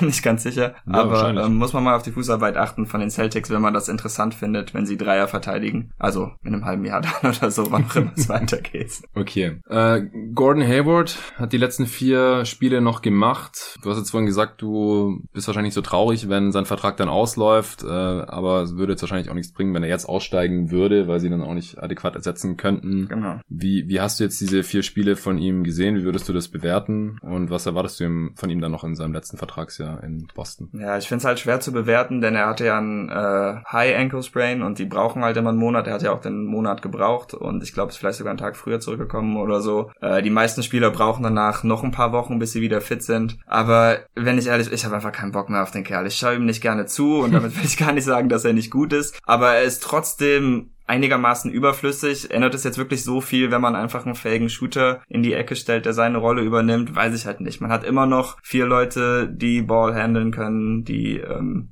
werfen und passen können. Deshalb, ich finde, er hat einfach keine richtige Rolle in dem Team, obwohl er jetzt nicht schadet. Aber ja, ich freue mich, wenn er kein Celtic mehr ist, glaube ich. Ja, und das ist ja auch wirklich sehr schade. Ne? Er hat sich ja nach, Ja, klar. nach drei, vier Minuten für die Celtics im ersten Spiel gegen Cleveland diese Verletzung zugezogen, die natürlich irgendwie erstmal sehr lange gedauert hat und nach, danach ist er nie wieder der gleiche Spieler geworden. Und jetzt verdient er halt unglaublich viel Geld. 33 Also Millionen. 33 Millionen und spielt Ja. im Grunde genommen wie ein Spieler, der so unter 10 Millionen wert ist. Also, ein eigentlich- Mid-Level-Exception. ja, wie ein Mid-Level, Niveau. ja, wie, ein- er spielt wie so ein äh, sechster, siebter Mann vielleicht, höchstens. Die Sache ist, in der Regular Season war halt dieses Jahr richtig gut. Ich glaube, das war ähm, nicht das höchste Volumen seiner Karriere, aber ich glaube, das war offensiv die effizienteste Saison seiner Karriere. Kannst du vielleicht gerade nochmal prüfen, wenn du magst. Ja, mit. Also mit seiner All-Star-Saison, er war einmal All-Star im letzten Mhm. Jahr in Utah, hat er Offensivverdeck von 118 gehabt und das hat er jetzt wieder geschafft und True Shooting 59,5 Prozent, ähm, auch genau das gleiche wie in seiner All-Star-Saison. Ja, also das, das bringt er halt schon und ähm, ist besser als die meisten anderen Spieler, die man dann halt in der Ecke stehen haben kann, aber das ist trotzdem so der Großteil, Großteil seiner Rolle. Ähm, kann Banklineups vielleicht ein bisschen entlasten, aber es war dieses Jahr halt auch schon so, obwohl die Celtics so viele gute Spieler haben, wenn Tatum nicht auf dem Feld war, dann ist das Team trotzdem einigermaßen eingebrochen, egal welche andere Konstellation da stand. Ja, man muss sich nur mal vorstellen, dieses Spiel, dieses Team hätte Gordon Hayward in seiner Form ohne diese große Verletzung gehabt. Klar. Ich meine, die schleppen hier jetzt schon jemanden, der wie ein Superstar oder wie ein, wie ein All-Star bezahlt wird, durch, der sich auch noch dann ja häufiger immer wieder verletzt. Das muss man ja auch leider so sagen. Okay, ein High Ankle Sprain ist vielleicht auch ein bisschen Pech. Trotzdem ist er einfach auch jemand, der seit dieser Verletzung bisschen Probleme hat, auf dem Feld zu bleiben. Und das ist schon im Moment ein Klotz am Bein von diesem, das muss man so sagen. Hm. Andererseits, wenn er diese All-Star-Rolle in Boston jetzt die letzten drei Saisons ausgefüllt hätte, dann hätten sie vielleicht auch Tatum und Brown nicht so entwickelt. Ja, vielleicht auch ein Blessing in disguise. Es mag sein, aber ich würde trotzdem sagen, dass so talentiert wie die beiden sind, mit einem fitten Hayward sie ein besseren. Ja, klar. Also vor allem auch, wenn er sich jetzt halt nicht ver- verletzt hätte da in Playoffs. Ja. Wäre sowieso gegangen wegen der Geburt seines Sohnes, richtig? Genau, der wär, stimmt. Letztendlich hätte der eh während der Heat-Serie dann ein paar Spiele verpasst, weil das, äh, da wurde sein Sohn ja auch geboren. Das hat er dann jetzt letztendlich nicht gemacht, weil er ja schon so viel Zeit verpasst hatte. Hm. Ähm, keine Ahnung, was sein Sohn jetzt von ihm hält. ich bezweifle, dass er sich daran erinnern wird. Ja. Äh, ja, also das hätte schon was geändert. Ich denke auch, dann wäre die Serie gegen die Raptors wahrscheinlich schneller durch gewesen. Aber gut, es mhm. war nicht so und äh, ist jetzt nichts Neues, dass er dann im ersten Spiel eines Runs, diesmal im ersten Spiel der Playoffs, sich den Fuß verletzt. Ja, das war übel. Okay, habt ihr jetzt noch was zu den Celtics? Arne, hast du noch irgendwelche Fragen? Nee. Okay. Ich glaube, wir haben alles gesagt. Ich denke auch. Ja, äh, Arne, du hattest auf die Heat getippt in den Finals, hattest mir das in der Sprachnachricht auch kurz erläutert. Ähm, damit du das nicht einfach nur so in den Raum schmeißt. Ich konnte das dann im Pod bestimmt nicht so gut wiedergeben. Aber jetzt bist du ja selber hier im Pod und kannst vielleicht nochmal erklären, wieso du vor den Finals auf die Heat gesetzt hattest. Und danach können wir noch ein bisschen drüber sprechen, wie wir die Finals jetzt sehen, nachdem Dragic eben verletzt ist und vielleicht gar nicht mehr spielen kann und wenn dann sicherlich angeschlagen. Bei Adebayo ist leider ähnlich aus. Ja, wieso hattest du auf die Heat in 6 getippt gegen die Lakers? Ja, ich hätte natürlich den Preview-Pod eigentlich gerne mitgemacht. Ja, ja, ja. Leider nicht möglich. Schade. Ja, also ich finde, dass die Heat jetzt gar nicht so ein total krasser Außenseiter-Tipp waren und ich wollte jetzt auch hier nicht irgendwelche Hot-Take-Szenarien bedienen, sondern... Nur, du bist ja nicht der Einzige, der auf die getippt Ja, hat, genau, so. genau. Also insgesamt sind die Lakers schon favorisiert, aber jetzt auch nicht haushoch. Ich glaube 13. Ja, für mich war es halt einfach ein Team, das so krass zusammengekommen ist, das sehr, sehr gut gecoacht ist, das in den Serien halt vorher gezeigt hat, dass sie gegen sehr starke Teams einfach sehr gut zusammen einen Plan finden, wie sie diese Teams schlagen können, dass die Sachen, die sie gut machen, man ihnen sehr, sehr schwer wegnehmen kann, dass sie sehr flexibel sind und dass sie eben verschiedene Leute haben, die die Offense tragen. Und ich habe da schon einfach gesehen, dass eventuell äh, in dieser Serie gegen die Lakers sie die Möglichkeit haben, zum Beispiel mit Zone und Switching Defense LeBron und AD so ein bisschen das Leben schwer zu machen. Also ich hatte auch gedacht, dass sie mehr Zone spielen würden. Sie haben die Zone jetzt ja in Spiel 1 der Finals eigentlich nur gespielt, wenn LeBron nicht drauf war. Ich glaube, ja, sie haben einfach zu große wenig. Angst davor, dass er die Zone auseinander nimmt. Aber davor hättest du keine Angst gehabt, oder? Ja, also ich, ich würde sagen, wenn man gegen ein Team spielt, das zwei First Team All NBA hat, die so gut sind wie LeBron und AD, dann äh, würde ich versuchen, die beiden auszuschalten. Und die Lakers sind ja eigentlich nicht so ein super super krasses Shooting-Team. Also ich hätte jetzt auch schon gedacht, dass das ähm, ein Gameplan sein kann, der funktionieren kann, dass man einfach LeBron nicht zum Korb lässt, ihn einfach hauptsächlich den Ball verteilen lässt. AD auch, wenn er in entsprechenden Positionen den Ball bekommt, ihn eher doppelt. In der Zone kann man das ja schon machen und dann eben die Würfe contestet. Und ich glaube auch immer noch, dass äh, dieses Team die Chance gehabt hat oder vielleicht auch eine kleine Chance ja auch immer noch da ist. Wer weiß, ob die anderen jetzt nochmal wieder zurückkommen können. Aber dass da schon, schon mit dem Gameplan die Möglichkeit da gewesen wäre, wenn jetzt nicht unbedingt die Lakers total heiß laufen. Und in dem Spiel 1 jetzt haben sie halt in der ersten Halbzeit, ich glaube, 11 von 17 Dreier getroffen. Und wenn die Lakers so treffen, dann kann man im Grunde genommen das Spiel sowieso nicht gewinnen. Also bei den ganzen Vorteilen, die die Lakers eben haben, wenn die dann eben auch noch einen so abknallen von der Dreierlinie, dann ist es, ist es eh schon gegessen. Aber ja, ich konnte mir das halt schon vorstellen, dass die, äh, dass die, dass das Kollektiv der Heat in der Lage ist, die Offense der Lakers so zu stören und ihre eigene Offense aufrechtzuerhalten. Und äh, ja, es sieht, es sah im ersten Viertel schon ja auch gut aus. Ich habe auf dem Balkon gesessen und richtig schön abgefeiert. Und dann kam natürlich ein krasser Run, auch äh, bezeichnend für mich, dass der Run kam, als Dwight Howard runtergegangen ist und er die auf Center gespielt hat. Ja, Im dritten ich, Viertel lief es besser mit ihm auf dem Feld. Ja, also ich bin auch wirklich, also ich habe das schon ziemlich meine Meinung auch geändert. Ich finde, die Lakers haben schon einen sehr, sehr coolen Kader dadurch, dass sie einerseits mit AD auf Center spielen können und eben diese Power mit Howard haben. Also ich würde auch sagen, jetzt nochmal einmal den Take dazu, den Celtics kurz, braucht ihr auch gar nicht drauf eingehen, aber so ein Typ wie die, wie Dwight Howard hätten die Celtics gut gebrauchen können. Und Ja, anstatt äh, Kanter vielleicht sogar, ja. Ja. Und ja. kostet nur ein Drittel oder so von Kante. Mhm. Ja, also der Lakers-Kader ist schon auf jeden Fall krass und wenn dann eben diese Dreier reingehen, dann, äh, dann, dann sieht's halt. Also LeBron hat ein Wahnsinnsspiel gemacht. AD sah so krass aus in diesem Spiel. Ich finde auch, was besonders beeindruckend ist, ist in was für Positionen AD sich bringt und auch in was für Positionen er gebracht wird. Wie oft er wirklich in Positionen den Ball bekommt, wo man fast nichts mehr machen kann. Also da gibt's so ein Play, wo er in der Ecke ist, in der Corner und dann kriegt er einen Pick, geht über den Pick rüber, rennt in die Mitte rein, kriegt den Pass von oben von der Birne serviert und dann kommt er aus der Bewegung und da kann man eigentlich fast nichts mehr machen. Und zudem sind eben AD und LeBron auch beide, wenn sie gedoppelt werden, halt sehr starke Passer. Also das war schon jetzt eine Performance. Ja, es kam mir halt so ein bisschen so vor, ähm, das wird schon sehr, sehr schwer und die Miami Heat müssen wirklich alles perfekt aufs Spielfeld bringen und es haben mir viele Sachen nicht gefallen, also darauf können wir auch gleich nochmal eingehen, aber jetzt mit den Verletzungen von Bam, von Dragic und Butler, wo man auch mal sehen muss, ob es ihn vielleicht so ein bisschen handicapt, dass er umgeknickt ist zweimal mm. mit dem gleichen Fuß. Wirkt es jetzt gerade schon so ein bisschen wie eine unmögliche Aufgabe, das Ding noch zu gewinnen, also in den meisten Podcasts, die danach rausgekommen sind, bei dir ja auch, war dann schon so die Frage, war das die Vorentscheidung und dann ist es vielleicht wirklich so ein Ding wie die Nets 2000, wann war das? 2001 äh, gegen die Lakers, wo man schon vorher das Gefühl hatte, das können die gar nicht gewinnen. Äh, ja, also es wirkt gerade schon so. Man versucht wahrscheinlich natürlich jetzt nochmal alles, aber ohne Dragic, der ja wirklich, also argumentativ der beste Offensivspieler war, vielleicht der zweitbeste Offensivspieler war, jetzt für die Heat wird es wahrscheinlich. Ja, also ich denke auch ohne Dragic haben sie einfach sowieso ein Riesenproblem. Und die mit den Heat-Startern hat es halt auch funktioniert. Wenn Dragic fehlt, dann startet wahrscheinlich Hero für ihn. Ich glaube nicht, dass Nan für ihn starten wird. Ähm, Hero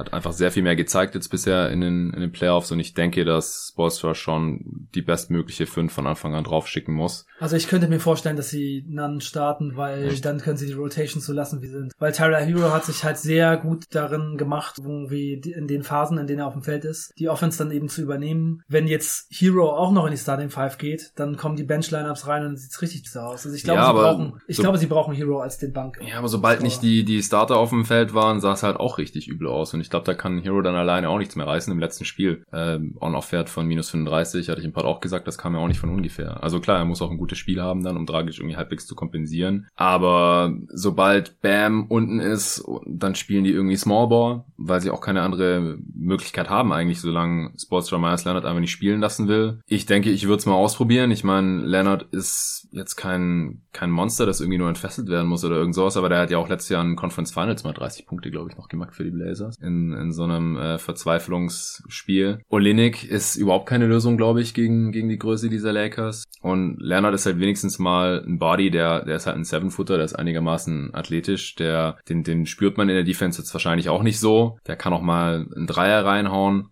Also das würde ich noch eher mal spielen lassen. Ähm, aber ich denke halt, die, die, die Bankline-Ups der Heat, die sahen so zahnlos aus, dass sie halt versuchen müssen, mit den Startern einen Vorsprung rauszuspielen und den dann halt, solange Butler und Bam sitzen, nicht wieder komplett zu, zu verspielen irgendwie. Aber wenn sie halt mit, mit Nunn starten, also der müsste dann ja jetzt schon irgendwie, ja, genauso weiter spielen wie jetzt im letzten Spiel, als das ja. Spiel halt schon entschieden war. Muss man halt machen. Ich meine, wenn man ja, aber die Lakers werden ihn äh, nicht mehr so verteidigen. Also da, da, pff, das, die haben den einfach werfen lassen teilweise. Also das wäre mein Tipp. Ich würde es als Coach, glaube ich, auch so machen. Okay. Dann, dann, bringt man nicht alles durcheinander. Dann bleibt ja. das Team halt so ein bisschen intakt. Nan muss dann einfach die Dragic-Rolle übernehmen.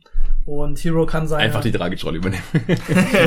er muss die Rolle übernehmen, ja. wie er das ich meine, macht. Was dafür dann, spricht, ist, dass er in der Regular Season halt auch Starter war. Ja, durchgehend. und wie er die Rolle dann ausfüllt, das ist ja eine andere Sache, aber er muss halt versuchen, sie zu übernehmen. Ne? Also ja. ja. das ist schon auf jeden Fall. Aber ich meine, Dragic hat sich ja relativ früh verletzt. Ich habe es erst gar nicht so richtig gemerkt. Ähm, also ich habe äh, eigentlich hab ich, Viertel, ja. ich habe es im zweiten Viertel habe ich gedacht, wo bleibt Dragic? Und dann, als er zur Halbzeit, zur zweiten Halbzeit nicht wieder zurückkam, da war dann klar, okay, hier stimmt was nicht. Ähm, aber das war, glaube ich, schon auch erstmal ein Schock für das ganze System bei den Heat. Und die haben dann ja auch, ähm, äh, ich meine, es war dann so die, die Schlussphase des ersten Viertels, da haben sie dann wieder eine Lineup aufs Feld gebracht, wo Iguodala und Jones zusammen drauf waren, was ja vorher schon klar war, dass es gar nicht funktioniert. Und Solomon Hill auch noch. Und das war halt diese Phase, wo sie völlig abgeschlachtet wurden. Und da habe ich einfach schon gedacht, selbst wenn das passiert, man muss doch irgendwie äh, trotzdem noch Lineups aufs Feld bringen, die auch funktionieren. Und es hat sich halt vorher schon in der Serie gegen die Celtics gezeigt, dass das überhaupt gar nicht funktioniert mit diesen Spielern zusammen. Viel zu wenig Offense.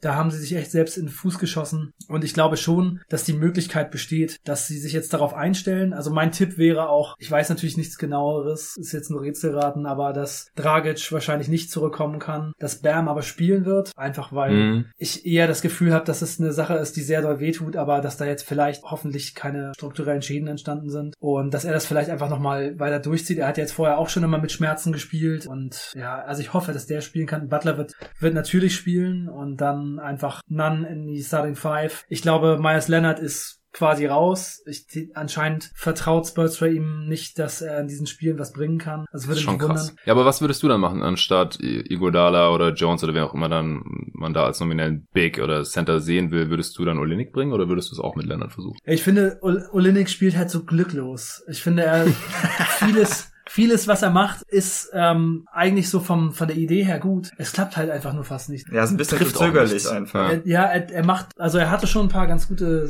Situationen und also man kann natürlich vermuten, dass die Lakers in der zweiten Halbzeit vielleicht den Fuß vom Gas genommen haben, aber mit Olinik auf dem Feld, ja, mit Olinik auf dem Feld war es aber schon auf jeden Fall in der zweiten Hälfte ganz okay. Ich glaube, Olinik wird da das Vertrauen bekommen. Also ich finde es halt einfach problematisch, wenn man zum Beispiel Iguodala auf Center spielt oder als äh, als, als Backup Center, weil die Lakers halt einfach so groß sind. Man hat ja, Ja. man hat in dem Spiel schon gesehen, man kann es einfach in diesem, das sind nicht die Celtics, das sind halt die Lakers, die sind riesig. Ja. Das ist eine Dinosauriertruppe. Da kann man das einfach schwer machen. Also hier äh, und dann eben dieser Small Ball Effekt, den man eigentlich haben könnte, wenn Iguodala ein guter Schütze wäre, den hat man halt auch nicht, weil Iguodala einmal jetzt ein paar Dreier getroffen hat, aber ansonsten kann er einfach kein Scheunentor treffen und niemand nimmt ihn ernst von der Dreierlinie. Also wenn die, wenn Iguodala die Würfe nimmt, dann freuen sich die Lakers. Also das ist halt auch noch ein Effekt, der verpufft und dazu keine Rim Protection gegen LeBron, auch wenn Iguodala da mal einen Block gemacht hat. Also ich sehe es nicht. Ich meine, sie haben jetzt einfach ein krasses Problem. Also das war vor der Serie ja auch schon so, dass ich gesagt habe, äh, ich kann mir vorstellen, dass die Heat es schaffen. Ich tippe auf die Heat, aber für mich war so dieses Matchup AD und Bam und dann generell auch so die Center-Rotation und können die Heat so spielen, dass es schwerer wird für die Lakers ihre großen Center zu spielen, war schon auf jeden Fall so der Knackpunkt und ich finde in Spiel 1 sah es jetzt erstmal so aus, dass das ganz klar an die Lakers Ja, also Bam hat ihn ja auch an, am Anfang gar nicht verteidigt, Davis. Das war Ja. auch so die Frage, nimmt den von Anfang an und dann verteidigt halt Crowder gegen Howard und so. Und wenn der dann halt ein paar Punkte in der Zone irgendwie macht, dann ist es halt so, dann, dann leben die Heat da irgendwie mit, aber Hauptsache Bam kann Davis einigermaßen kontrollieren.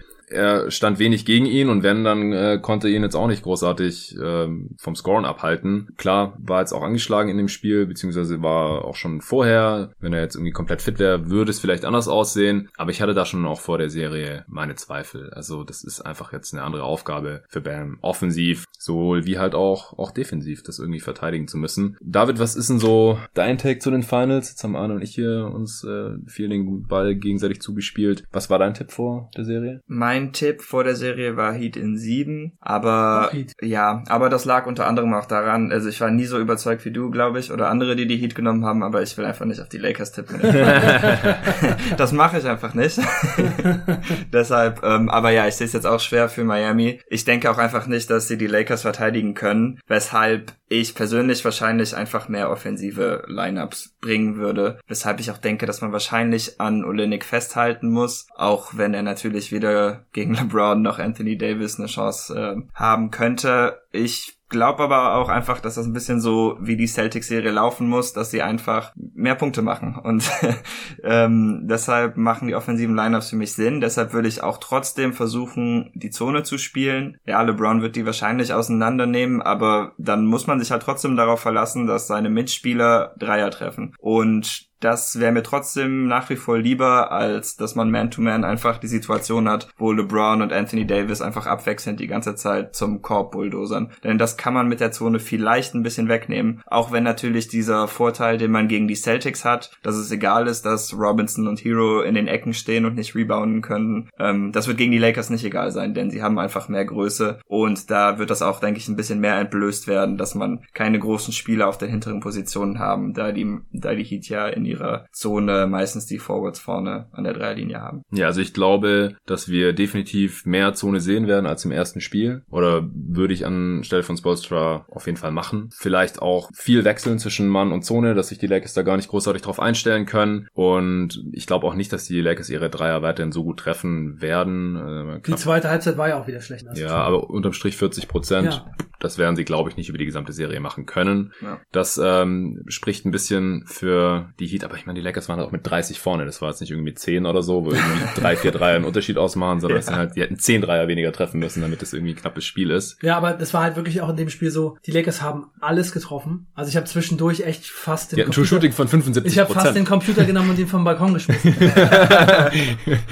und es sind alle Dreier reingegangen. Goran Dragic ist in der Zeit rausgefallen. Die Heat haben echt desaströse Lineups aufs Feld gestellt. Und die Jimmy Butler ist in der Phase ja dann auch das erste Mal umgeknickt. Bam hat nichts auf die Reihe gekriegt. Also das ist halt wirklich ein Faktor, der mich so ein bisschen äh, sehr daran zweifeln lassen hat, ob das äh, klappen kann, weil Bam muss halt spielen wie ein Superstar. Also man muss halt diese Superstar-Qualität von LeBron und AD in irgendeiner Weise matchen. Halt entweder müssen äh, zwei Spieler da mal ein Spiel richtig gut mitspielen oder man muss es halt einfach als Kollektiv machen. Aber es kann nicht sein, dass jemand wie vom Kaliber von Bam äh, in so einem Spiel, wo Dragic dann halt auch noch ausfällt, so schwach spielt. Also der hatte irgendwie sechs Punkte und drei Rebounds nach zwei Minuten und dann kam 20 Minuten lang quasi nichts mehr dazu. Ja. Also das ist echt gar nichts gewesen. Ja. Und das darf natürlich nicht passieren. Und dann auch noch so eine Sache, ähm, also ich, ich würde es als Coach so machen, ich würde Zone spielen, ich würde LeBron nicht in die Zone lassen, ich würde ihn einfach den Ball verteilen lassen. Ich meine, in diesem Spiel wurde man so wie, also wurde man auch gekillt, obwohl man halt alles versucht hat zu switchen. Also die ja. Dreier waren halt irgendwie trotzdem da. Und ich glaube nicht, dass die Lakers in der Lage sind, das halt jedes Spiel zu machen. Deswegen, ich würde einfach versuchen, Zone zu spielen und ich würde einfach, was die Miami Heat auch teilweise gemacht haben, einfach bei jedem Ballbesitz LeBron doppeln, AD doppeln. Immer wenn die den Ball kriegen. Jedes Mal. Und einfach sagen, komm, wir gehen da einfach drauf, dann schießt uns die Bude voll, aber die beiden schlagen uns nicht alleine. Und in diesem Spiel war es natürlich auch ungefähr so ein bisschen so, es war jetzt nicht so, dass LeBron und AD beide 50 Punkte gemacht haben. Aber ich würde es einfach mal auf diese, auf diese Art und Weise probieren. Das wird jetzt sehr, sehr schwer werden, aber das könnte ich mir schon auf jeden Fall mhm. vorstellen. Und dann noch eine andere Sache. Duncan Robinson wurde ja in diesem Spiel komplett rausgenommen, null Punkte. Und ich würde einfach gerne, das wird jetzt in diesen Finals natürlich nicht mehr kommen, aber in der nächsten Saison gerne sehen, dass Duncan Robinson sich mal so ein bisschen was bei Tyler Hero abguckt. Denn Duncan Robinson kann halt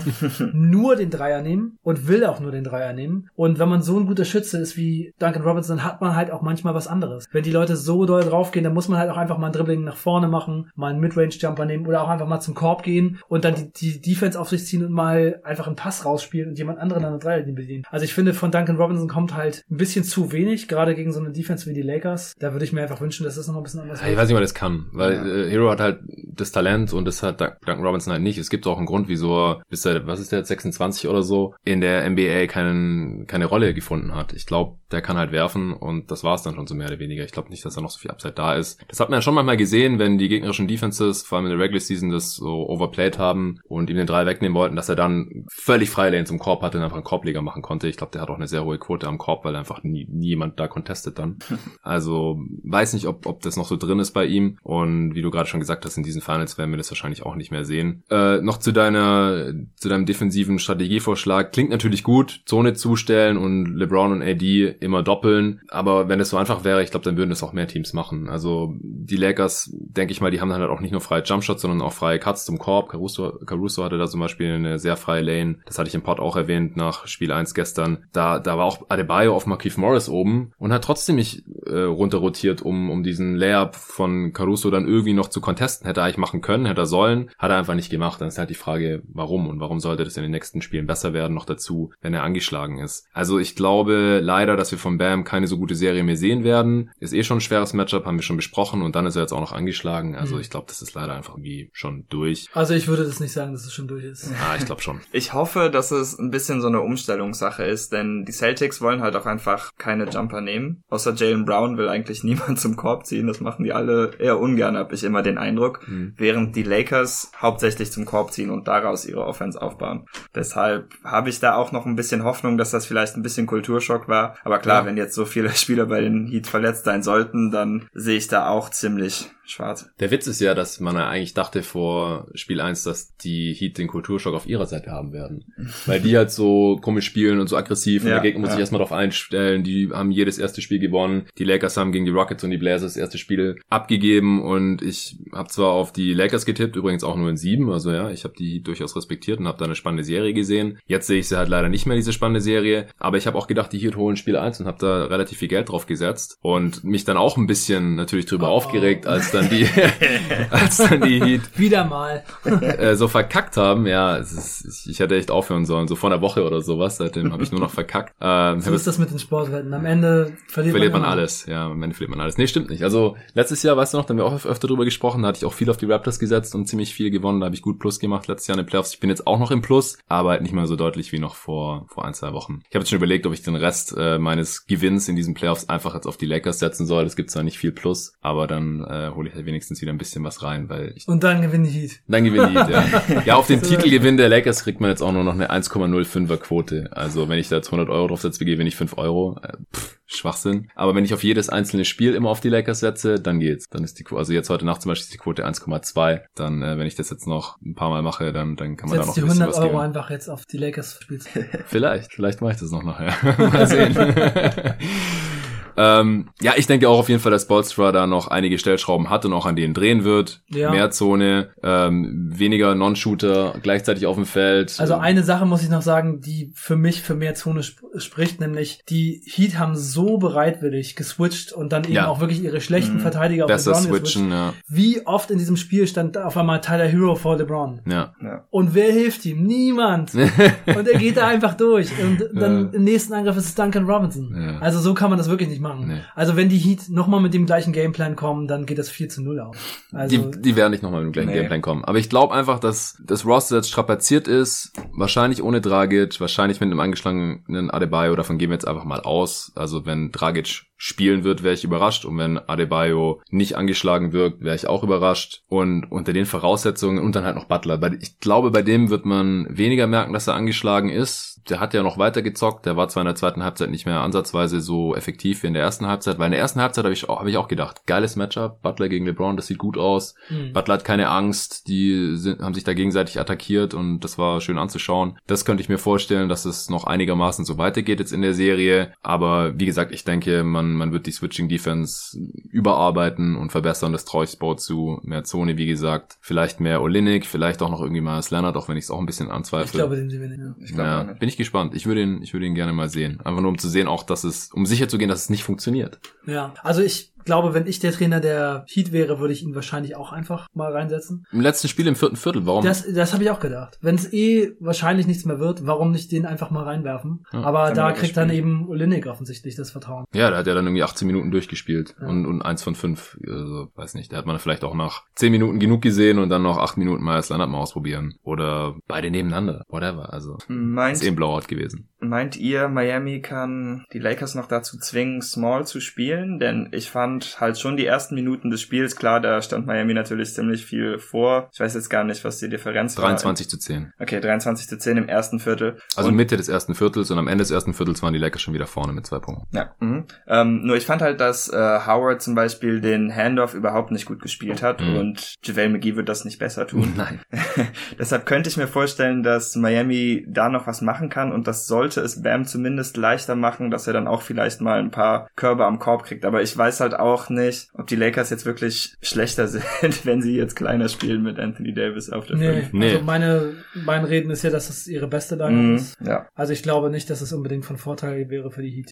Ich denke halt, dass es gut ist, dass die Lakers die Option haben und auch so starten. Dann können sie Davis ein bisschen schonen. Der muss ja nicht die ganze Zeit gegen Bam verteidigen. Äh, Dwight Howard kann Bam ein bisschen beackern, ein bisschen körperlich rannehmen, ein bisschen wehtun. Also jetzt nicht, dass er ihn jetzt letzten Spiel mit Absicht verletzen wollte, aber ist halt passiert dann. Ähm, kann ein paar Fouls äh, an, an Bam verteilen und dann geht er halt runter. Wenn es schlechter läuft, dann nimmt ihn halt früher runter, so wie im ersten Spiel. Wenn es besser läuft, so wie im dritten Viertel im ersten Spiel, dann kann man ihn noch ein bisschen länger drauf lassen. Und ansonsten spielen die Lakers halt mit AD auf der 5. Das äh, funktioniert auch nicht schlechter. Einfach weil die Heat so ein, so ein kleines Team sind, funktioniert das Mhm. wunderbar. Anthony Davis hat auch richtig krass verteidigt. Das haben wir jetzt heute, glaube ich, auch noch nicht wirklich erwähnt. Also ich glaube, irgendwo habe ich gelesen, der hat 18 Shots contested von den Heat und man hat richtig gesehen, die kommen gar nicht klar, dass da auf einmal so ein AD in der Zone wütet Mhm, ja. und jeden äh, kurzen Jumper, Floater oder Layup oder Dankversuch einfach contested und haben die gefühlt dann auch nichts getroffen gegen ihn. Das, das hatten die Celtics halt einfach nicht. Mit so einem Spieler hatten sie es jetzt nicht mehr zu tun, seit sie in der ersten Runde, ähm, nee, Quatsch, in, so- in so einem Spieler hatten sie es in den Playoffs nicht mehr zu tun, seit sie in der zweiten Runde gegen, gegen Janis gespielt haben. Ähm, aber im Endeffekt denke ich mal, dass sie hier, das, dass sie Anthony Davis nicht wirklich lösen können werden. Also ich in finde auch, dass AD ein besserer Spieler ist. in der Defense. Generell. Generell Generell.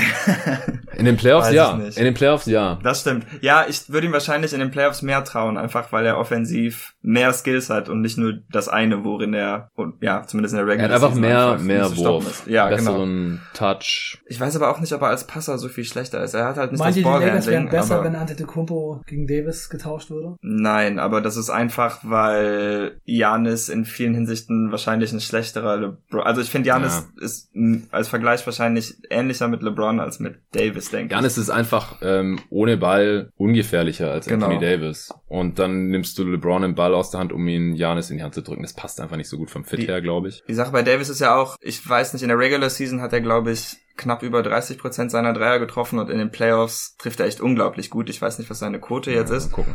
Aber wenn ihr die Möglichkeit hättet, ein Team zu starten mit einem Spieler, Antetokounmpo oder Davis, wen würdet ihr? Also wenn es mein bester Spieler sein soll, dann würde ich wahrscheinlich trotzdem Janis mitnehmen. Ich meine, Davis hebt deinen Floor auch nicht so hoch an, dass du unbedingt in die Playoffs kommst. Da hatte ja nicht nur schlechte Teams in New Orleans, auch wenn die Kader immer ein bisschen problematisch zusammengestellt waren. Aber ich glaube, Janis bringt dir schon einen sichereren Einzug in die Playoffs. Aber wo es dann ab da weitergeht, dann Mhm. wird's halt wieder was schwieriger, denn Aber während, wäre Antetokounmpo bei den New Orleans Pelicans Teams gewesen, wäre es dann wirklich besser gelaufen. Nee, das ist das Ding. Das also ich glaube, sie sind sehr nah beieinander. In der Regular Season war Anthony Davis auch gut, aber immer mal wieder angeschlagen. Die Frage ist halt, ist er weniger verletzungsanfällig, äh, also ist Janis weniger verletzungsanfällig als AD? Die hat auch in den letzten Jahren fast nichts mehr verpasst. Ja, ja, der verpasst aber immer ein Viertel. Also ich würde AD nehmen.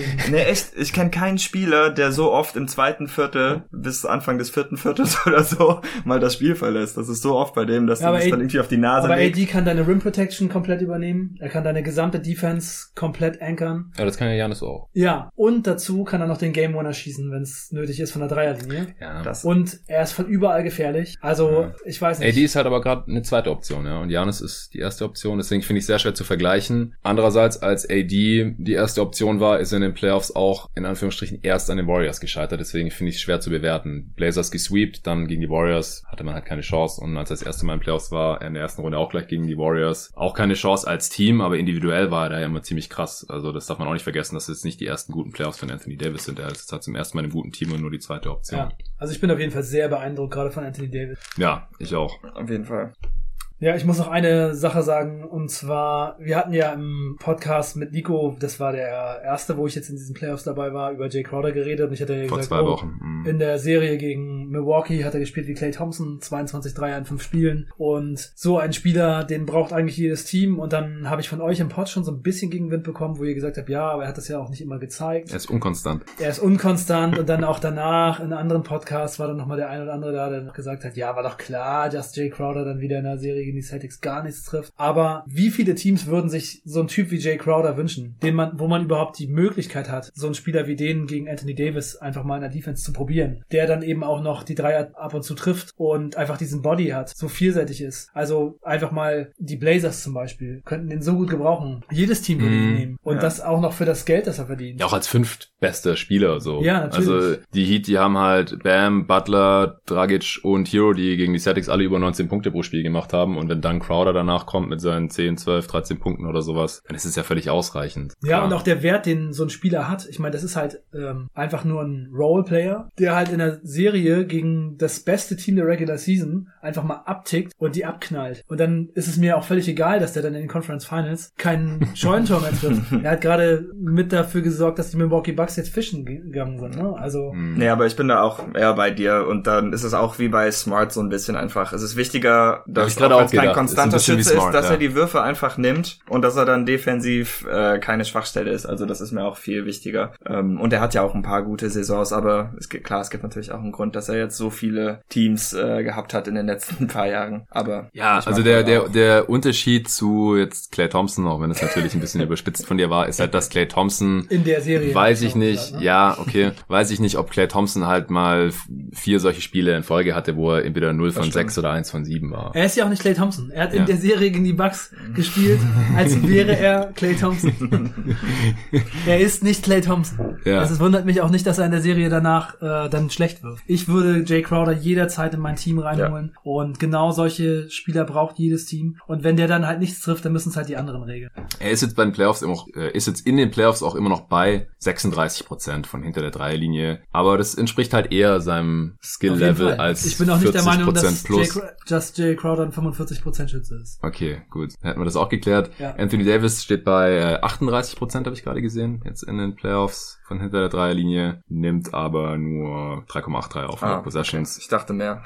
Naja, ich glaube, die Dreier, die er nimmt und vor allem auch trifft, Das die die bleiben großen. halt eher im Gedächtnis, genau. Ja. Ja. Was glaubt ihr denn, wie die Serie jetzt weitergeht? Wie das Ding endet? Neuer Tipp. Jetzt mit dem, was wir in Ah. Spiel 1 gesehen haben, die ganzen Verletzungen, angeschlagenen Spieler. Also ich weiß, es ist schwer. Ja. Man müsste jetzt natürlich vielleicht sich eigentlich nochmal Spiel 2 ansehen und dann... Das machen wir ja dann noch. ja, ja, genau. Aber jetzt einfach mal, jetzt gerade euer Gefühl, wie das Ding weitergeht. Wie endet das? Also ich tue mich schwer, mehr als fünf oder sechs Spiele zu sehen für die Also, Lakers. ich sag, die Heat holen maximal noch ein Spiel. Ah. Und das holen sie, wenn Spore seinen Gameplan radikal überarbeitet, im Prinzip viele von den Sachen umsetzt, die wir gerade angesprochen haben, und äh, die Lakers überhaupt keine Dreier treffen. Dann können die Heat gewinnen eins. Und, und vor allem auch, wenn Adebayo jetzt nicht ausfällt. Also, wie gesagt, der ist offiziell doubtful. Wenn die Hörer hier den Pod hören, die meisten werden dann schon wissen, ob er gespielt hat in Spiel 2. Aber wir, so wie wir jetzt hier gerade sitzen, wir wissen nicht, ob der spielt im zweiten Spiel. Ja. Dann wissen wir auch nicht, äh, wie es im dritten Spiel weitergeht und so, wenn die dann Ja. schon 2-0 hinten liegen. Und wenn Adebayo nicht spielt und Dragic nicht spielt, wie, wie sollen Ja, die dann dann überhaupt ein Spiel die- knapp? Nee, dann, Dann gewinnen die bei ihm dann kein Spiel mehr. Ja. Sagen wir mal, Dragic ist raus, Bam ist dabei, Butler ist dabei. Ja, so wie wir es eigentlich die ganze Zeit hier im Pod jetzt so erwartet haben Ja. heute. Ich würde sagen, Lakers sind fünf wahrscheinlich. Ich auch. Ja, ich schließe mich an. Und Tendenz eher zu Lakers in 4 dann. Mhm. Wenn Dragic Ich sage ja maximal ist. ein Spiel, ja. Ja. Ja, den Was- Leading Scorer verlieren, das ist einfach krass. Was, wenn Dragic irgendwie so einbeinig spielen kann oder will und dann irgendwie da so 4-0 für die Lakers. ja, klappt nicht als Decoy. Die wissen ja jetzt auch, was er für eine Verletzung hat. Ja, was muss passieren, dass, dass die Heat noch mindestens zwei Spiele gewinnen? Gibt's da irgendeine Chance? Du hast gerade gesagt, maximal Heat in, äh, Lakers in sechs, dann müssten die ja noch zwei gewinnen. Was muss passieren, dass die Heat noch zweimal gewinnen? Du Jetzt? musst Kendrick Nunn so spielen wie Goran Dragic. Hm. Ich sehe es eigentlich auch nicht. Also gerade wenn ein Spieler verletzt, dann müssen wirklich alle nicht nur nicht verletzt, sondern noch halbwegs fit Die sein. Lakers damit treffen die ihre Dreier gar nicht. Mhm. Kriegen es in der Defense einigermaßen hin, AD und LeBron ein bisschen runterzubringen von ihrem hohen Level und dann Durch Zone zunageln und immer ja, doppeln. und die Offense der Heat klickt wieder wie gegen die Celtics. Aber das, Ja, ich denke auch, also das Nunn muss eine Monster-Serie spielen. man hat es einfach gesehen, Dragic ist so wichtig. Ja. Er ist der Einzige, der die Defense der Lakers einfach konstant in Unruhe bringen kann. Butler ist einfach nicht der Driver und auch nicht der Ballhändler, der das die ganze Zeit machen kann. Dragic ist einfach der Creator. Er ist einfach der Motor. Der Motor ist weg. Jetzt, Mhm. Also jetzt rollt die Kiste halt ohne Motor durch die Gegend. Ja. Und Adebayo müsste halt erstens einigermaßen fit sein und auch anders spielen als in äh, Spiel Ja. 1. Und ich finde, man hat halt auch schon gesehen, und das ist vielleicht auch nochmal ein Vorteil, den die Lakers haben. Sie haben halt vorher gegen so einen ähnlichen Center-Typ wie Adebayo gespielt mit Jokic. Also Adebayo ist ja so ein bisschen die amerikanische Variante von Nikola Jokic. Außer, dass er nicht so gut wirft. ja, dafür hat er halt die Athletik und die Defense. Ja. Aber vom Playmaking her ist Adebayo schon vielleicht so ein bisschen diese Variante. Und die haben Jokic das ja auch schon sehr, sehr gut weggenommen. Und Mhm. ich finde jetzt im ersten Spiel sah es schon so aus, als wenn das bei Bam auch schwierig, dass er das Spiel macht vom High Post. ja, also ich finde Jokic schon auch nochmal den deutlich besseren Playmaker. Also ich verstehe, was du meinst. ja, aber da haben sie schon den besseren Playmaker daran gehindert, Ja, ja. wirklich das Spiel zu Ja. machen. Und jetzt kommt Ja. Bam, der das eigentlich gut macht, der auch in den Playoffs bisher über fünf Assists im Schnitt hat. Ja, in dem ersten Spiel null, glaube ich, oder? Null oder ein. Ja, da war nicht viel von zu sehen. Ja. Okay, habt ihr noch was zu den Finals? No. Okay, ich denke, das war jetzt auch genug. Doch, ich habe noch eine Sache. Okay. Was für eine verdammte Scheiße. ja, definitiv auch gut, dass du es nochmal sagst. Also, egal ob wir jetzt auf Heat in sieben oder Lakers in sieben oder sogar Heat in sechs, das wäre so oder so immer eine geile Serie dann gewesen. Das, Das war klar. basketballerisch ein absoluter Traum, sich Ja. das anzugucken. Wie läuft das? Kriegen die Heat das hin? Ja. Mein Gott, was wurde uns da genommen? Ja, das ist zum Kotzen. Also da hätte ich dann auch lieber die Celtics natürlich in den Finals gehabt. Hätte ich sowieso lieber gehabt. Ich hätte sehr viel lieber mit dir heute Nacht Celtics gegen Lakers geschaut, David. Celtics nicht mehr sehen. Neues Team brauchst du oder wie? Ja, aber ich jetzt- schlag die Clippers vor. äh, Gott. nee. Wollen wir noch kurz ein bisschen über Coaching-Karussell sprechen? Doc Rivers hat jetzt bei den Sixers zugesagt. Was, Ja, was, wir können kurz darüber reden. Ja, was ist, waren deine ersten Gedanken? Ja, ich glaube nicht, dass die Sixers mit Doc Rivers viel besser werden, ehrlich gesagt. Also ich Echt? muss sagen, ja, ich muss sagen, dass ich das schon sehr äh, enttäuschend finde, wie Doc Rivers die Adjustments nicht gemacht hat. Hm. Und ich glaube, deswegen ist er auch gegangen. Also mich, mich erinnert es total wie die Serie von den den Clippers gelaufen ist, daran, wie die Raptors zuletzt mit, ähm, hilf mir kurz, dem Pistons-Coach, Dwayne Casey. Dwayne Casey, mit Dwayne Casey gespielt haben. Und äh, ja, es ist einfach so, man ist das eigentlich talentiertere Team. Das andere Team äh, kommt in die Serie, nimmt einem Dinge weg, macht gute Sachen und man ist einfach nicht in der Lage, sich darauf einzustellen und äh, selber wieder die Oberhand zu gewinnen. Und das dann eben mehrere Spiele hintereinander, dass man eine 3-1-Führung aus der Hand gibt. Also ich habe schon das Gefühl, dass Doc Rivers da nicht ich so einen besonders guten Coaching-Job gemacht hat. Ich glaube schon, dass er die 76ers ganz gut coachen kann, vielleicht auch stabilisieren kann, aber ich glaube nicht, dass es für eine Championship reichen wird mit ihm und auch Kader. Glaube ich auch nicht. Also vielleicht kann er die ganzen Spieler da nochmal ein bisschen versöhnen und zusammenbringen. Das macht er ja manchmal zumindest zu Beginn ganz gut, auch wenn das jetzt vielleicht bei den Clippers nicht so funktioniert hat. Und ich finde Doc so, ja, wahrscheinlich doch schon einen überdurchschnittlichen Coach von dem, was im Moment in der NBA ist, aber dass er kein Adjustment Coach ist, das sieht man einfach immer und immer wieder, als die Celtics ihre Meisterschaft gewonnen haben. Da brauchten die sieben Spiele gegen ein Hawks-Team, das nicht mal 500 war, glaube ich. in der nächsten Runde waren es wieder sieben Spiele und ich glaube dann sechs gegen die Pistons und Lakers. Und ja, es gibt halt auch einen Grund mit den ganzen 3-1-Leads, die der ähm, verloren hat. Mhm. Das eine gegen die Pistons damals ist vielleicht nicht ganz fair, denn die Pistons waren klar das bessere Team gegen Orlando. Ja. Aber in beiden anderen Fällen ist das einfach so. Und er hat schon so viele Serien irgendwie so blöd verloren, weil er einfach immer das Gleiche macht. Deshalb ja, und auch weil die Spieler einfach im äh, sechsten, siebten Spiel einer Serie immer noch so aussehen, als wenn sie nicht genau wissen, was sie eigentlich machen sollen. Ja. Also ich finde, sie wirken einfach so, als wenn sie äh, einen Trainer haben, der sagt, ey komm, lass uns mal Basketball spielen und dann äh, geht's raus und spielt's Basketball. Ja, Gib dir mehr Mühe. Dann wir den Ball in den Korb und dann den reinzumachen und dann am Ende gewinnen wir. Ja. Und wenn die das rauskriegen, was wir machen und das besser machen, äh, dann machen wir einfach so weiter. Und wenn genau. das am Ende nicht klappt, dann äh, ja, haben wir Pech gehabt. Also das ist so ein bisschen so, wie es vielleicht gelaufen. Ja. ja, ich glaube, er ist nicht aggressiv genug. Ich glaube, er ist nicht modern genug. Ich glaube, er macht nicht nicht genug Adjustments. Ich glaube, er ist nicht variabel genug in seinen Ideen. Also man sieht es einfach schon, wie wichtig das gerade ist auf, in, auf der an der Coaching Position. Und ich glaube auch, wenn die, also ich glaube, ich habe sehr viel Vertrauen in das Clippers Front Office. Ich glaube, dass die sich sehr genau überlegt haben, was sie da machen. Und es ist natürlich auch ein sehr großes Risiko jetzt mit ähm, Kawhi und Paul George noch ein Jahr unter Vertrag, jetzt einen Coaching Change zu machen. Wenn sie nicht fest davon überzeugt wären, dass sie etwas anderes brauchen, dann hätten sie das niemals gemacht, weil es wirklich sehr riskant. ist. Wenn das jetzt schief geht und der nächste Coach das nicht hinkriegt, dann sind Kawhi und Paul George nämlich weg und die Draft mhm. Picks sind auch alle weg und dann sind die Clippers, und wieder die Clippers, und dann können wieder 30 Jahre lang nur richtig scheiße sein. Mhm. Ja, das ist ein vernichtendes Urteil natürlich für Doc Rivers, aber die Clippers müssen sich dann wirklich dran messen lassen, was sie jetzt anstatt dessen tun. Also, wie du gerade schon gesagt hast, wenn sie jetzt keinen besseren Coach an den Start bringen und das nächste Saison besser läuft, dann, ich denke, es ist auch einfach riskant, das habe ich ja auch schon im Pod gesagt, einen Coach nach nur einer Saison abzusägen. Also, mhm. egal, wie schlecht es teilweise aussah, was er gemacht hat. Im Endeffekt haben die Spieler in der zweiten Halbzeit einfach alle nichts mehr getroffen. Und dass ein Kawhi Leonard und ein Paul George zwei und drei Punkte respektive machen, dafür kann Doc Rivers dann auch nicht unbedingt was. Ich weiß nicht, wie weit sie noch gekommen wären dann. Viele hatten sie ja als Favorit auf die Finals und sogar auf die Championship. Und ich glaube auch nicht, dass ein äh, Doc Rivers das dann alles kaputt gecoacht hätte und dann hätten sie am Ende vielleicht die, die Championship gewonnen und dann hätte auch keiner was gegen Doc Rivers gesagt und was für ein, für ein mieser Coach er eigentlich oder so. Also das ist jetzt schon alles auch ziemlich Recency Bias behaftet. Ich Aber darum geht es halt, die Performance in den Playoffs ist ja nicht das erste Mal. Also, wie gesagt, ich finde ihn ganz gut, aber es passiert bei ihm halt oft das Gleiche und er ändert nichts. Ja. Also, es ist wirklich so, wenn man sich auch jetzt so die äh, Pods über die Clippers anhört, die verschiedene äh, Experten gemacht haben und wir sehen, wir haben es jetzt natürlich selber auch gesehen, dann ist es halt schon so, dass es viele Vorschläge gibt, was man ändern könnte und ähm, es hat, ist aber man dann schon so das Gefühl, ja, aber wir machen das mit unserem Stil, das wird schon klappen, wir machen unser Ding weiter und du hast es ja selber gesagt. Und wieder kein Play. Und wieder Ja, ja, ja, definitiv. Und wieder kein Play. Ja, ja. Und dann ist man raus. Man spielt nicht gegen die Lakers. Auch noch eine Sache, die uns genommen wurde. Verdammte Bubble. ja, das ist auch sehr schade, dass wir Clippers gegen Lakers nicht gesehen haben in den Conference Finals. Wer hätte euch denn besser gefallen in Philly als Coach? Es gibt ja gerade genug Coaching, Free Agents. Ah, ich finde es ist total schwer, das jetzt so zu sagen. Also.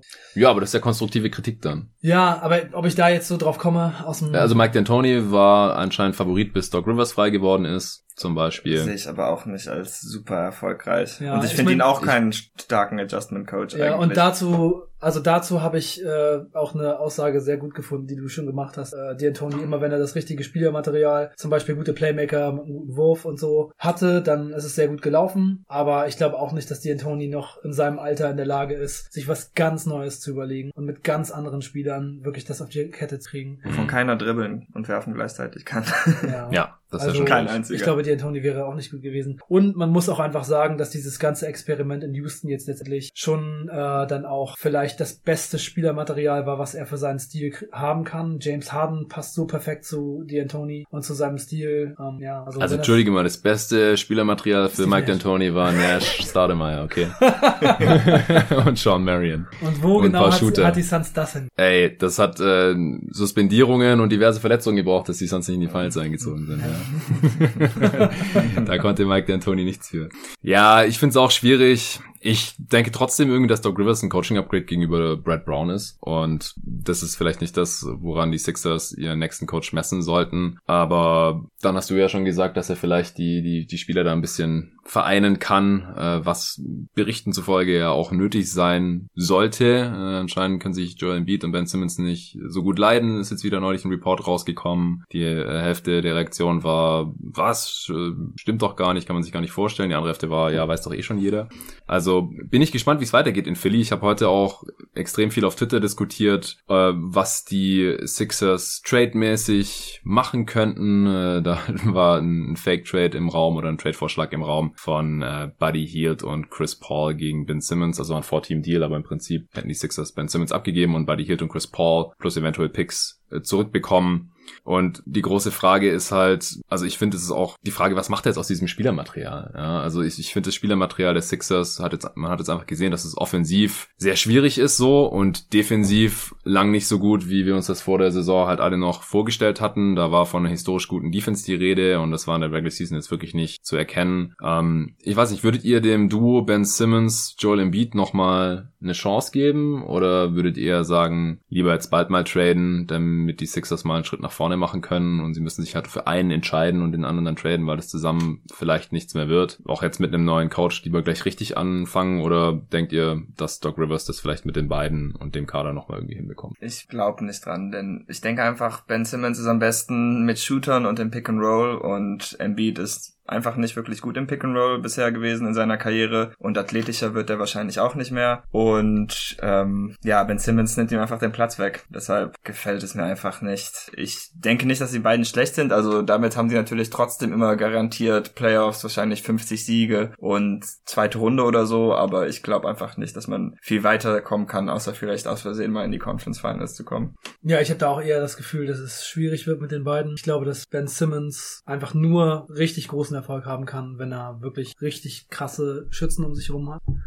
Und nicht ein Center, der die ganze Aufmerksamkeit auf sich zieht. Und ja, ich glaube schon, dass Embiid das Potenzial hat, ein Team richtig weit zu führen. So aller äh, Ja. Jokic oder Bam. Aber dafür braucht er auch eben einen entsprechenden Kader. Also und ich glaube auch, dass da, also einfach so ein Point Guard wie Goran Dragic würde schon viel besser zu Ja, äh, zu Embiid passen als jetzt zum Beispiel Ben Simmons. Und ich glaube, dass es einfach auch wirklich so ist, man versucht da irgendwie etwas, das nicht so richtig effektiv ist, einfach zu quetschen, weil die Leute einfach so talentiert sind. Aber eigentlich ist es schon jedem klar. Und eigentlich macht das basketballerisch nicht so viel Sinn. Und ich denke aber trotzdem, dass wenn man einen von denen tradet, man halt ir- wirklich was richtig krasses zurückbekommen muss. Nicht irgendwelche Picks und alte Spieler wie Chris Paul und jemanden wie Buddy Hield, der bei den Kings von der Bank kommt. Wenn man Ben Simmons tradet, muss man halt einen richtig guten Spieler, auch einen jungen Spieler zurückkriegen. Und wenn man Embiid tradet, braucht man auch was zurück. Also solche Deals, da würde ich als 76ers immer ablehnen, auch wenn es bedeutet, dass man nicht die Championship gewinnt. Aber man kann nicht jemanden, der so viel Potenzial hat wie Ben Simmons, so weg. Hm, also nur traden, wenn der Gegenwert stimmt und ansonsten halt lieber mit einem suboptimalen Team weiter zocken. Ja. Also Simmons ist jetzt auch noch fünf Jahre unter Vertrag, der der letztes Ja. Jahr vorzeitig unterschrieben und verlängert, war als All-NBA, All-Defense, Ja. All-Star und so. Also sein Wert, wenn er sich jetzt, wenn er sich von seiner Rücken- und Kniegeschichten äh, Die ihn da zum Ende der Regular Season rausgehalten haben und jetzt auch aus den Playoffs rausgehalten haben, wenn er sich da irgendwie davon erholen kann, dann äh, kann ich das schon auch verstehen. Man muss nicht jetzt traden. Man kann jetzt auch nochmal gucken, klappt das noch mit Doc, dann vielleicht zur Deadline oder nächsten Sommer. Aber ich kann mir auch nicht vorstellen, also wenn es in der Regular Season nochmal klappt und es hat schon über Stretches geklappt, habe ich heute auf Twitter dann auch wieder das Argument gelesen, ja, wir haben, wir haben doch schon gesehen, dass es geklappt hat. Ja, in der Regular Season vielleicht. Aber in Playoffs, ich glaube einfach nicht, dass man so in die Finals kommt. Weil, wie wir heute schon ein paar Mal gesagt haben, Spieler, wenn die Schwächen haben, das wird irgendwann gnadenlos offengelegt und ausgenutzt und abused, spätestens in den Conference Finals. Ja, man sieht jetzt ja auch gerade, wie stark die Offensiven in den Playoffs, wie gut diese Teams offensiv, also die sind alle ja. offensiv, ja. offensiv so krass. Kann wenn man da, wenn man da mit diesem 76ers Kader angekrochen kommt,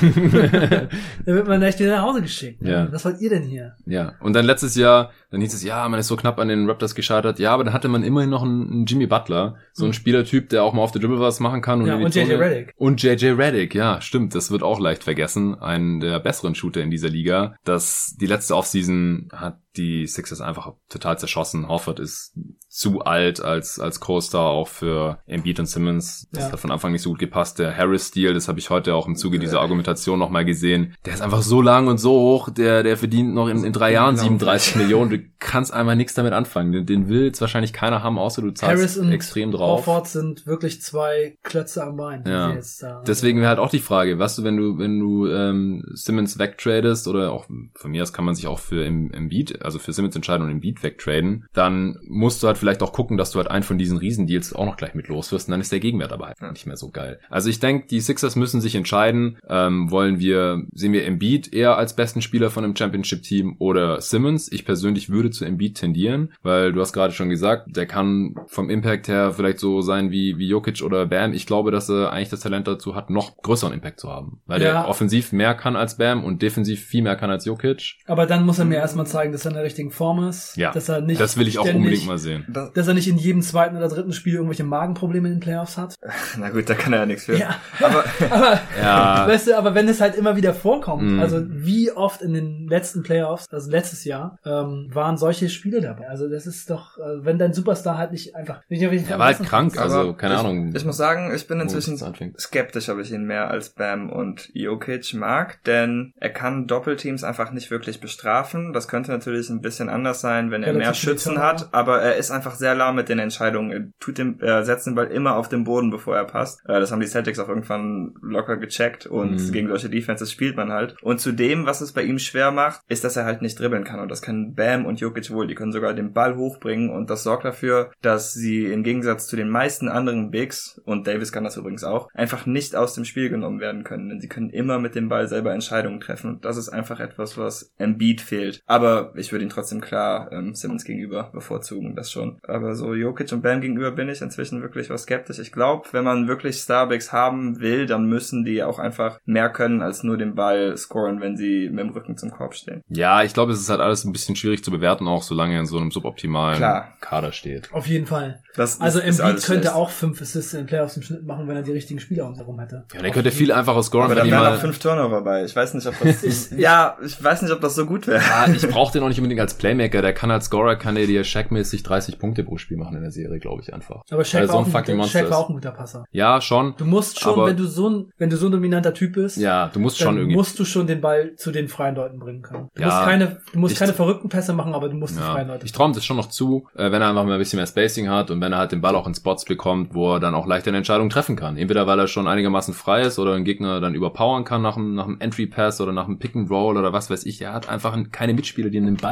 bringen können. Der hat teilweise in den Playoffs fünf Minuten keinen Ball gesehen. Das kann aber nicht sein. Und das passiert in Bam und Jokic nicht. Also. Das stimmt schon, ja. Ich, ich würde weiterhin um den Beat bauen. Ich bin ein bisschen skeptisch, was seine Langlebigkeit angeht. Ich glaube, das ist dann eher ein kürzeres Championship Window, ähm, wenn man sich halt mal anschaut, wie seine, wie sein Vertrag zum Beispiel strukturiert ist mit äh, total vielen äh, Incentives, wenn er so und so viele Spiele macht und so das, das zeigt ja auch schon, auch dass er da zugestimmt hat oder dass die Sixers ihn davon überzeugen konnten bei der Vertragsverlängerung, dass man irgendwie Bedenken hat, berechtigte Bedenken hat bezüglich seiner Gesundheit. Er ist älter als Ben Simmons, aber ich glaube halt einfach, dass er ein dominanterer Spieler sein kann als Simmons in den Playoffs, weil Simmons in den ja. Playoffs haben wir jetzt schon mehrmals gesehen, solange der keinen Jumper hat, kann er einfach irgendwann nichts mehr machen. Das ist noch schlimmer als bei Janis, weil er auch nicht so ein dominanter Finish, Finisher ist wie Janis, der dann da noch eine Zeit lang länger überleben kann, aber an Simmons als, als besten Spieler von einem Titelfavoriten und von einem Contender glaube ich halt einfach irgendwie nicht.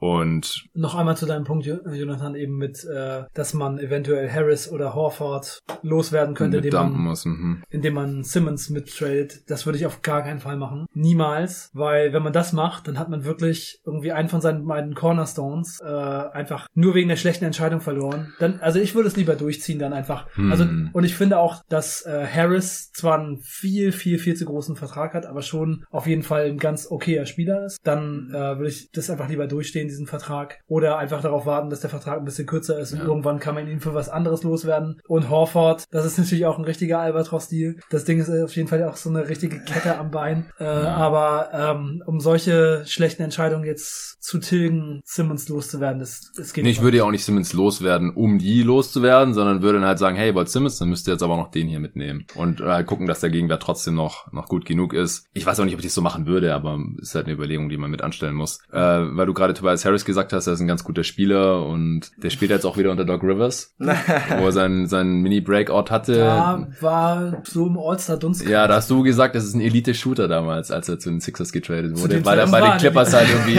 46% seiner Dreier getroffen ja, hatte. Zu dem Zeitpunkt war ein Elite-Shooter. Richtig. Richtig. nice. Also können, können die Sixers jetzt hoffen, dass er unter Rivers wieder ein bisschen besser spielt, als er das zuletzt getan hat. Er hat Playoffs überhaupt nichts getroffen. Also Nee, war also auf, unglaublich mies. war fast so wie Siakam und Bledsoe für mich, so vom Gegenfiebern. Das war super.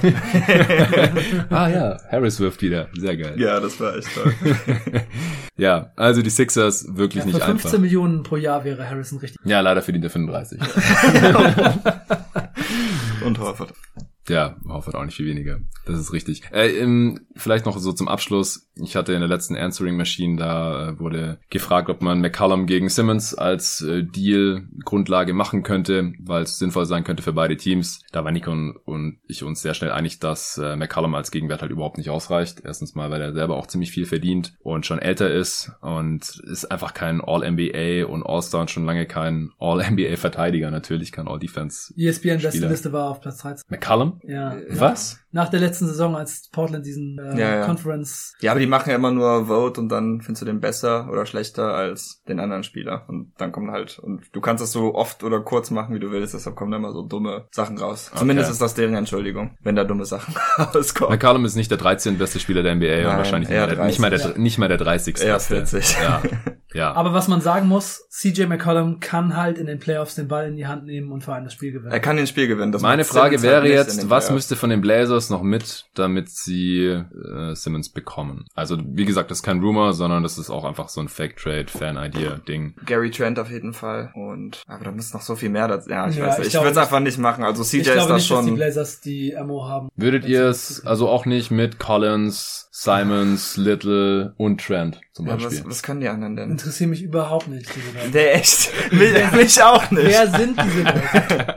Wer sind diese Leute? Also Collins hat vielleicht mal eine Rolle, aber warum brauchen die Sixers Collins den? Der bringt, der verletzt, noch kann nie irgendwas genau und der kann nicht Mhm. neben Embiid spielen, denke ich. Also glaube ich einfach nicht wirklich dran. Und Trent äh, ist so ein Little ist schlecht. Trent ist so ein Typ, der jetzt mal ein paar Dreier getroffen Echt, also Also ich mag Gary Trent. Jetzt sag nichts Falsches. Wir sind ja fast. Trent, äh, Trent fände ich schon auch noch ziemlich gut. Also als richtigen ja, 3D. Aber der muss es auch erstmal noch zeigen. Aber da muss halt noch. er muss bestätigen. Für mich müsste dann noch jemand dabei sein, der mindestens so gut ist wie Trent. Und das haben, das gibt's einfach nicht mehr auf dem Kader. Ja, denke ich auch. Okay, dann äh, hätten wir das auch besprochen. Jetzt haben wir heute die Celtics, Lakers, Heat und die Sixers auch besprochen. Unglaublich. Sehr gut, ist jetzt auch anderthalb Stunden geworden, anstatt äh, maximal eine Stunde, wie wir davor gesagt hatten. Dann bringen wir das jetzt hier mal zum Abschluss. Vielen Dank euch Jungs, dass ihr heute dabei wart. Vielen Auch an jeden Zuhörer und bis morgen. Morgen gibt's schon die nächste Folge, denke ich mal, allerspätestens Sonntag, also vor Spiel 3 der Finals dann eben, dass äh, wir Spiel 2 besprochen haben. Wir sind sehr gespannt, was heute Nacht passiert, ob Bam spielt, vielleicht sogar Dragic spielt, wie die dann auch spielen und ich hau den Pod jetzt zwar gleich raus, jetzt ist es gleich 22 Uhr, deswegen werden wahrscheinlich nicht mehr allzu viele den hören, bevor das Spiel nachher um 3 beginnt. Deswegen wisst ihr dann da wahrscheinlich schon mehr und wir reagieren dann in der nächsten Folge drauf. Vielen Dank fürs Zuhören und bis dahin. you